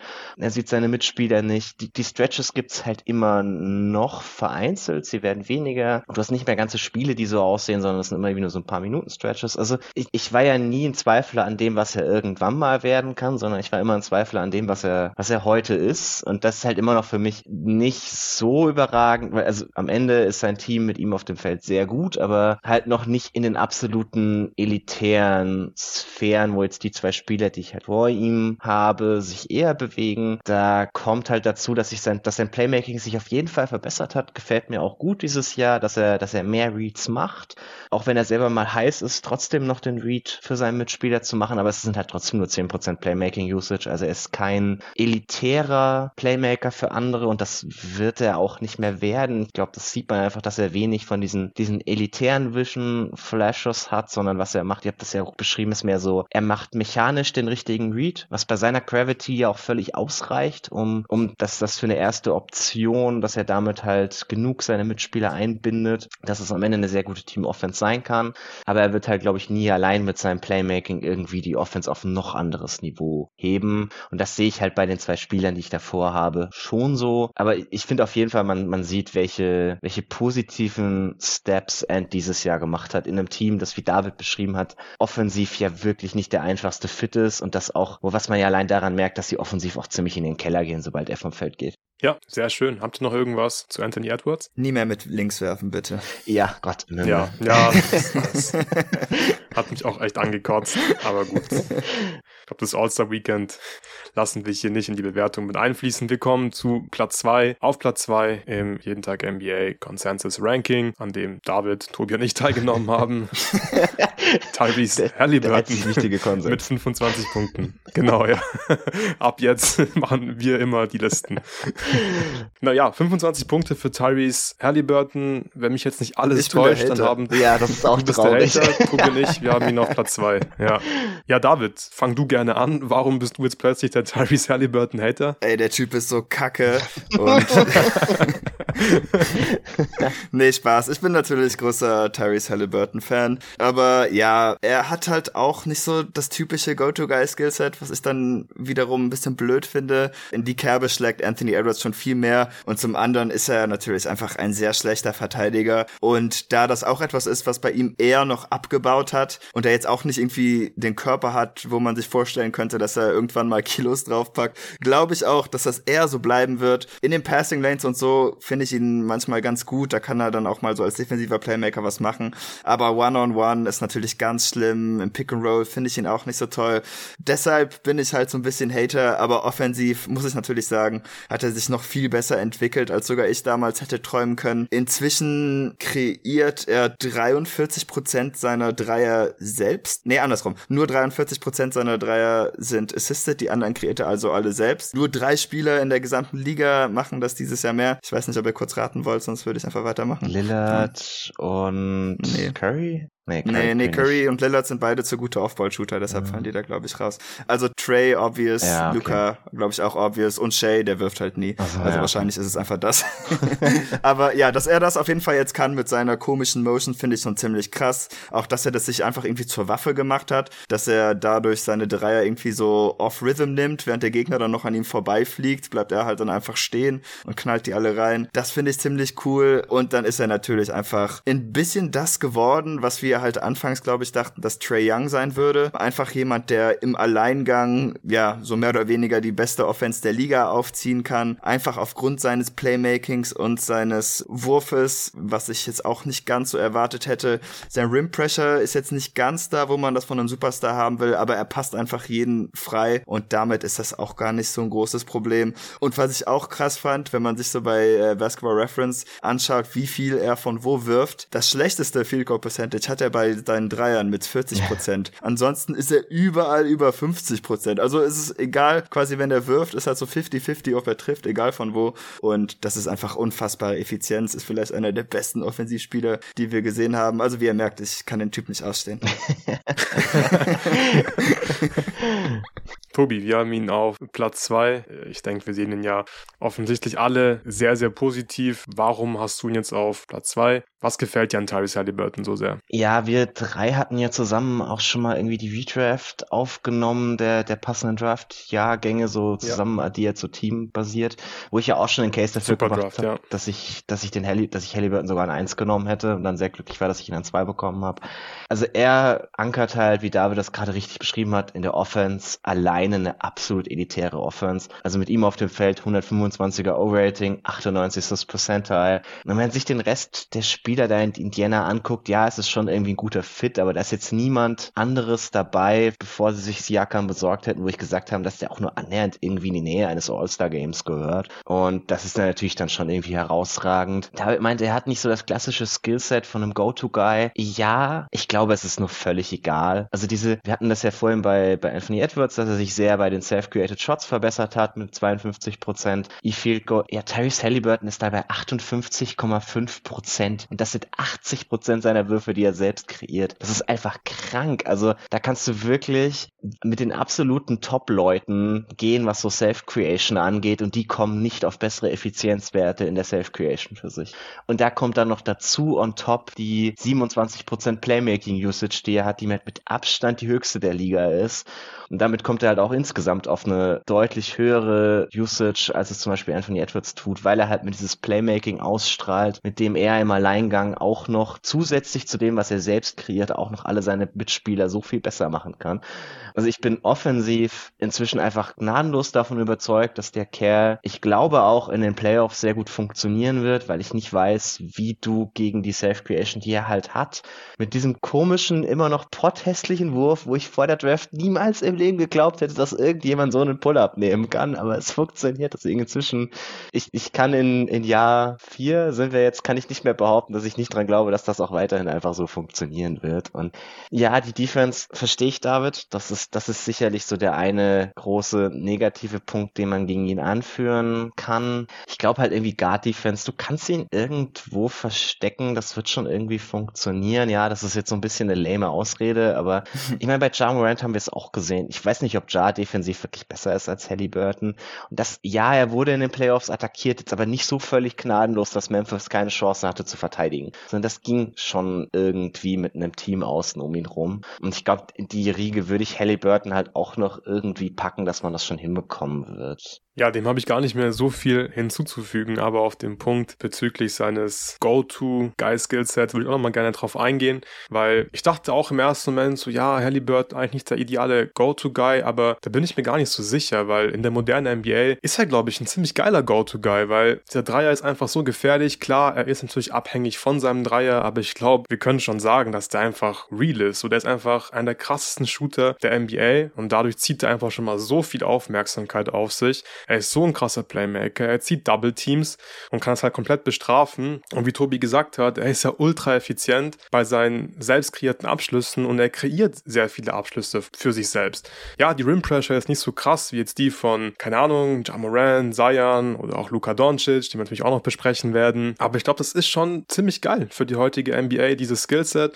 Vor allem dieses Playmaking einfach. Ich finde das so wichtig und das Shooting. So, du kannst sowieso nicht mehr so hart verteidigen. Das heißt, er kommt da ja irgendwie auch immer an seine Spots und deswegen, ja, finde ich ihn einfach offensiv so geil und ich glaube halt wirklich, ich bin davon überzeugt, dass er die erste Option sein kann von dem Contender und deswegen hat es bei mir hier auch, wie bei Tobi, für Platz 2 gereicht und damit, wenn ihr nichts mehr zu Halliburton Ach, habt, kommen ja, wir... Ja, ich wollte nur noch ein Ding sagen bezüglich ja. Playoffs, also ich bin wirklich sehr gespannt, die Pacers sollten ja auch da reinkommen, hoffentlich keine Faxen mit äh, Playen oder so, aber mhm. während des In-Season-Tournaments und ich hatte gerade gehofft, dass ich auf der NBA-Seite, die da ja irgendwann mal einen eigenen Reiter für hatte, das nachschlagen könnte, aber das geht irgendwie ich. Während des In-Season-Tournaments hat er auf jeden Fall auch in dieser Hinsicht total überzeugt. Also da hat er auch, äh, die Pacers haben auch die Celtics ja. da rausgeworfen und da war das wirklich kein Problem. Also da sah in der Crunch-Time auf jeden Fall polierter aus als äh, die Celtics-Stars, die da natürlich schon einige Crunch-Times mehr hinter sich haben. Aber ja, ich versuche jetzt auch noch beim Reden die Stats zu finden, aber es klappt leider nicht. Also sorry, ich habe keine In-Season-Tournament-Stats für euch. Ja, man hat das Spiel gegen die Lakers dann immer so ein bisschen als, als Entwurf genommen von, ja, wenn du ihn irgendwie hart doppelst und so, kann es irgendwie doch noch funktionieren. Aber ich fand, das war halt eher so ein Beispiel dessen, dass der Rest des Teams in dem Moment noch zu mau war und das wird halt jetzt mit Siakam auch nicht mehr passieren. Ich fand es übrigens sehr süß, Luca, dass dein Case gerade quasi de facto war, in der modernen NBA werden eh nur noch Dreier geballert und keiner kann hart verteidigen, da wird das schon funktionieren. ja, nein, also ja, irgendwo stimmt das schon, aber ich meine halt so, ich glaube, wenn du jetzt härter verteidigen könntest, dann kommt er vielleicht nicht so leicht an seine Spots, aber das ist halt bei ihm der Fall, dass er halt, wenn er zum Ring möchte, dann kommt er da ja irgendwie auch hin, weil du halt aufpassen musst, dass du ja nicht zu handsy verteidigst und dann zieht er halt Hilfe, dann muss er gedoppelt werden, dann kommt das Playmaking ins Spiel und deswegen finde ich sein Gesamtpaket einfach offensiv so krass. Er, er hatte übrigens 27, 13 und 5 in sieben In-Season-Tournament-Spielen. Also das wäre auf jeden Fall. Ist das gut? Ja, klingt ziemlich gut. 13 Assists ist schon nicht so schlecht. okay, gut zu wissen. Okay, sind wir dann jetzt bereit für Platz 1? Ja. Franz. Ja, keine große Überraschung. Ich denke, es war klar, kein Weg. Führt an Luka Doncic an Platz 1 vorbei. Ich traue mich noch ein letztes Mal heute ein bisschen Mathe zu machen. Er hat nämlich 30 Punkte erhalten. 30 durch 3 ist 10. Da frage ich nicht mal David nach einer Bestätigung. Uh. Und ich lehne mich weit aus dem Fenster. Wir haben alle Luka Doncic auf Platz 1 gerankt. Stimmt das? Ja. In der Crunch-Time hast du es jetzt doch noch geschafft, dich nicht zu verzählen. genau, ja. Das, Klatsch, das ist das Wichtigste. Ja. Ja, was sollen wir zu Luka Doncic noch großartig sagen? Ich denke, es ist, wie gesagt, keine große Überraschung, dass er hier auf Platz 1 ist. Die Zahlen sind einfach absolut verrückt. 34 Punkte im Schnitt, 63% True Shooting, 10 Assists im Schnitt. Er nimmt über 10 Dreier pro 75 Possessions. Career High bei den Dreiern mit 38%. Der hat schon sehr, sehr oft die Self-Creation heute angesprochen und er ist der beste Self-Creator in der NBA, kreiert 87% seiner Abschlüsse für sich selbst. Äh, zum Vergleich Platz 2 ist Tyrese Halliburton mit 79 Prozent und Luka Doncic ist auch nur ein Tick ineffizienter als Halliburton, aber trotzdem ganz krasser Wert, 57 Prozent E-Field Goal Percentage bei seinen selbst kreierten Abschlüssen und der Typ, das sind jetzt auch keine Breaking News, so du kannst ihn einfach nicht verteidigen. Der kann einfach jeden Pass spielen, der kann aus jeder Position scoren. Ich finde diesen Midrange Fadeaway, den er dieses Jahr sehr, sehr oft anbringt, einfach ziemlich krass. Wir haben den Statback-Dreier, er ist im 99. Percentile, was, was die Drives per 75 Possessions angeht. Und auch da, er ist einfach, er ist einfach so groß und hat so viel Masse, so, er nimmt einfach Kontakt auf, holt die Fouls, macht trotzdem And-Ones, der Touch ist krass am Ring, die Quote ist super am Ring. So offensiv, ich finde, du kannst ihn einfach nicht stoppen. Wir haben in den Playoffs gesehen, es gibt kein Scheme, was er nicht knacken kann. Und genau das willst du an deinem Franchise-Spieler. Einfach, dass er so scheme-proof ist und einfach immer liefern wird. Und ich glaube, bei Luka Doncic, da können wir uns sicher sein, der wird einfach immer liefern und der wird seine Punkte machen. Ja, die Defense ist manchmal nicht so toll, aber wenn er sich irgendwie reinhängt, dann, dann geht das teilweise auch und er ist halt einfach groß. Ich finde, du kannst ihn da irgendwie auch verkraften, dass er halt immer rumheult und nicht zurückrennt in die Transition. Das tut dem Team auf jeden Fall weh. Ja, aber das ist dann irgendwie, finde ich, auch Meckern auf hohem Niveau, wenn man halt bedenkt, was der Typ offensiv alles macht. Und ja, wie gesagt, also an Doncic an 1 führt hier einfach kein Weg dran vorbei. Was sind eure Gedanken zu Luka Doncic? Ja, also ich finde es krass, also dass er trotzdem auf dem Niveau, auf dem er eh schon agiert, wie sie jedes Jahr noch so mal irgendwas draufpacken kann. Also jetzt dieses ja. Jahr zum Beispiel die Dreier, die er sich selbst kreiert. Also wir sagen ja oft so pro 100 Possessions 10 Dreier, da bist du schon, schon ein krasser Shooter, wenn du die insgesamt nimmst. Ja, er nimmt einfach 10 Dreier, die er sich selbst kreiert pro 100 Possessions und trifft davon 37 Prozent. Das ist richtig krank. Und wenn das jetzt halt dann auch noch konstant irgendwie fällt, dann weiß ich gar nicht mehr, wie du den Kerl in den Playoffs stoppen möchtest, weil es war ja schon noch viel so ein bisschen so dieses. Kannst du ja nicht, finde ich. Also ich finde nee, wirklich so, kannst, du nicht ihn mehr. nicht stoppen. Chance. Das ist nur Pick Your Poison. Willst du ihn irgendwie krass doppeln und willst ihn zu einem Playmaker machen? Okay, der kann halt wirklich einfach jeden Pass auf der Welt spielen. Das heißt, die Mitspieler werden sehr hochprozentige Looks bekommen. Dann müssen die die halt treffen und wenn du ein bisschen konservativer verteidigst, dann wird er dich halt im One-on-One -on -One auseinandernehmen. Also es ist wirklich Pick Your Poison mit ihm, finde ich. Ja, auf jeden jeden Fall. Also, wir haben es ja in den Playoffs auch schon genügend gesehen. Also ich meine, über seine Karriere legt er in den Playoffs 32 Punkte pro Spiel bei 58 Prozent to Shooting und 8 Assists auf.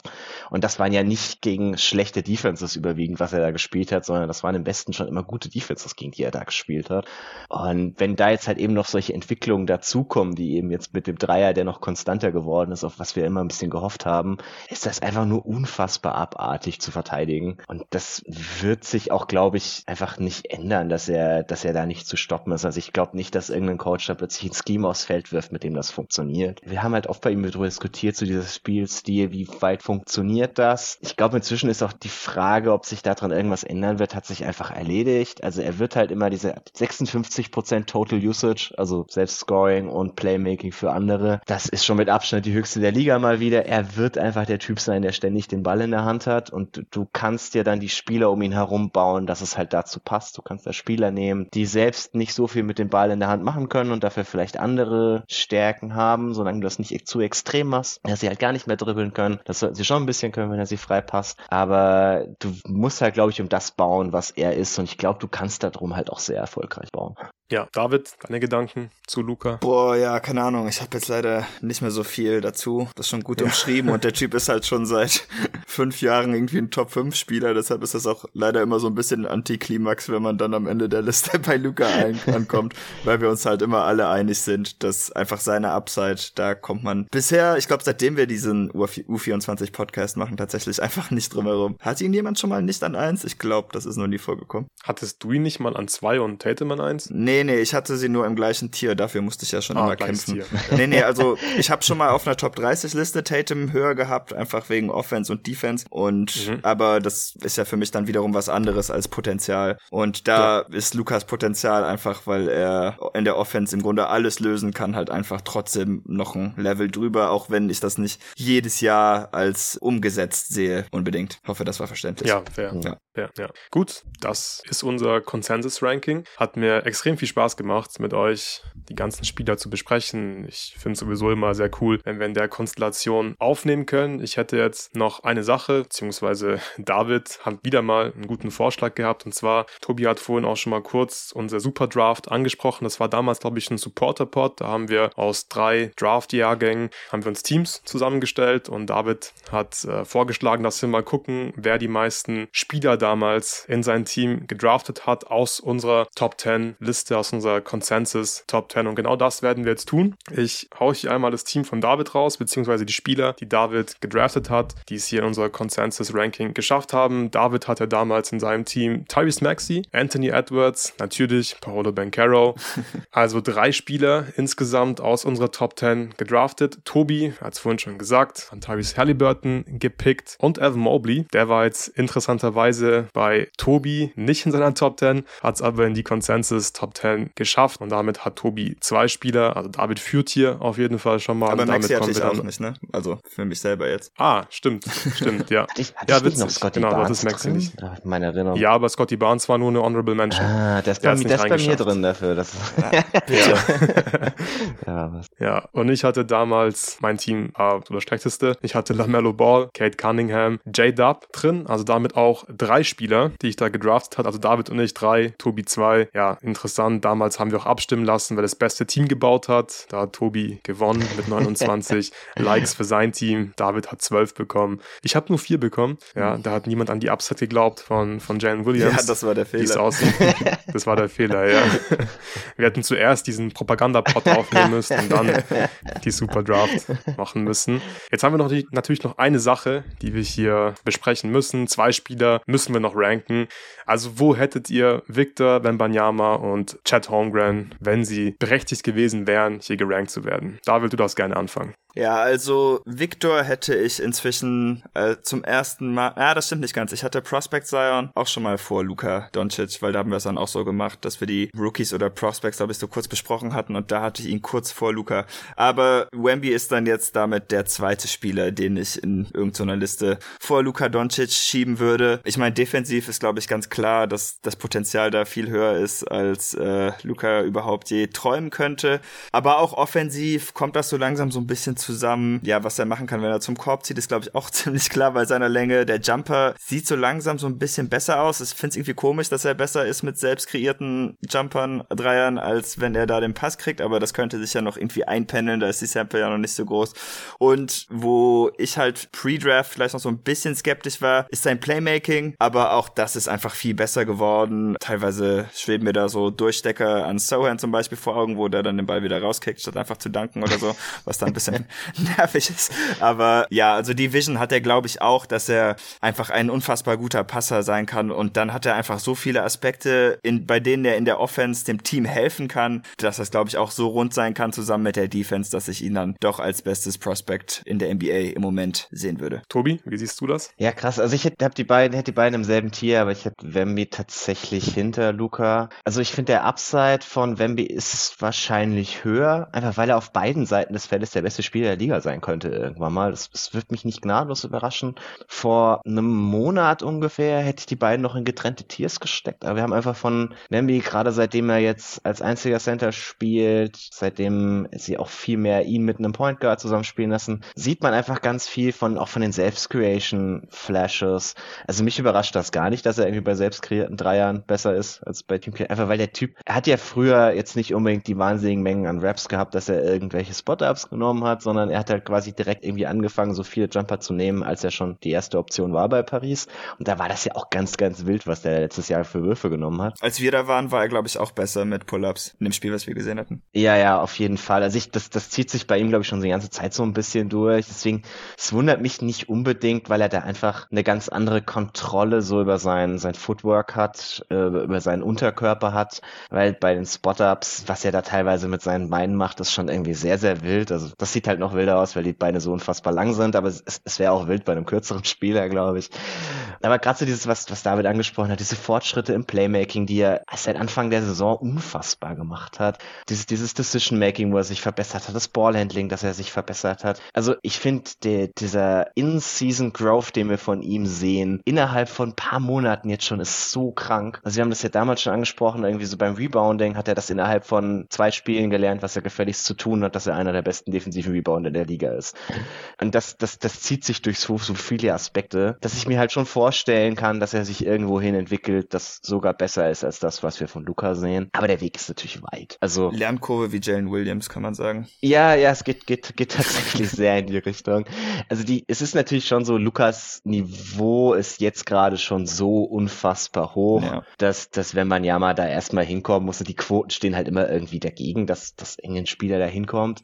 Und deswegen, also würde ich einfach so die Sicherheit von Doncic vorziehen, aber ich, ich kann den Case von David völlig nachvollziehen. Ja, ich habe ihn auch über Luka Doncic, deswegen kann ich den Case von David auch sehr gut nachvollziehen, aber auch das gleiche Tier wie Doncic, die Upside, du hast gesagt, Tobi, ist einfach enorm. Er könnte wirklich der beste Spieler in der Offense und in der Defense werden und damit, ja, finde ich, muss er irgendwie schon fast auf Platz 1 gerankt werden. Jetzt noch ganz kurz zum Schluss, wo hättet ihr Chat? Wir müssen jetzt nicht ins Detail gehen, einfach nur die Position reicht. Wo hättet ihr ihn, David? Ich hatte ihn zwischen Halliburton und J-Dub tatsächlich, also dann doch schon ein bisschen weiter unten, weil er, ja, doch, ich sehe ihn dann doch eher Offense und Defense als, also Defense dann noch ein bisschen mehr Potenzial natürlich, aber eher so ein bisschen ja. Schweizer Taschenmesser mäßig, wo er viele Sachen sehr gut macht, aber ich kaufe jetzt nicht so ganz, dass er irgendwann so richtig äh, krasser Self-Creator wird. Ich glaube, sein dünner Körper ist dann auch trotzdem noch ein bisschen problematischer als bei Wemby, weil der einfach einfach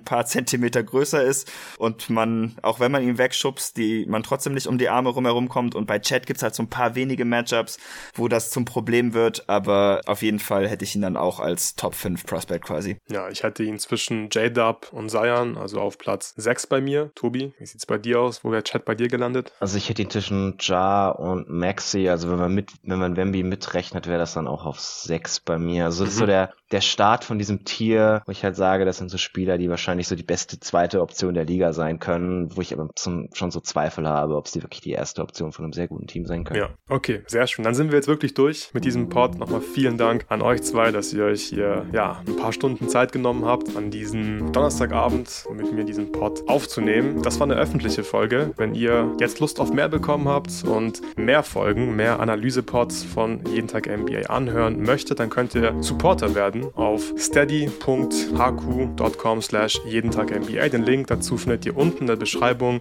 und dann könnt ihr wirklich jede Folge hören und ja, je nach Saisonphase kommen wirklich vier bis sechs Analyse-Pods pro Woche raus. Nächste Woche nimmt Jonathan zum Beispiel eine Answering Machine mit dem einzigartigen Nico auf. Man muss immer einzigartiger Nico sagen, wenn man ihn erwähnt.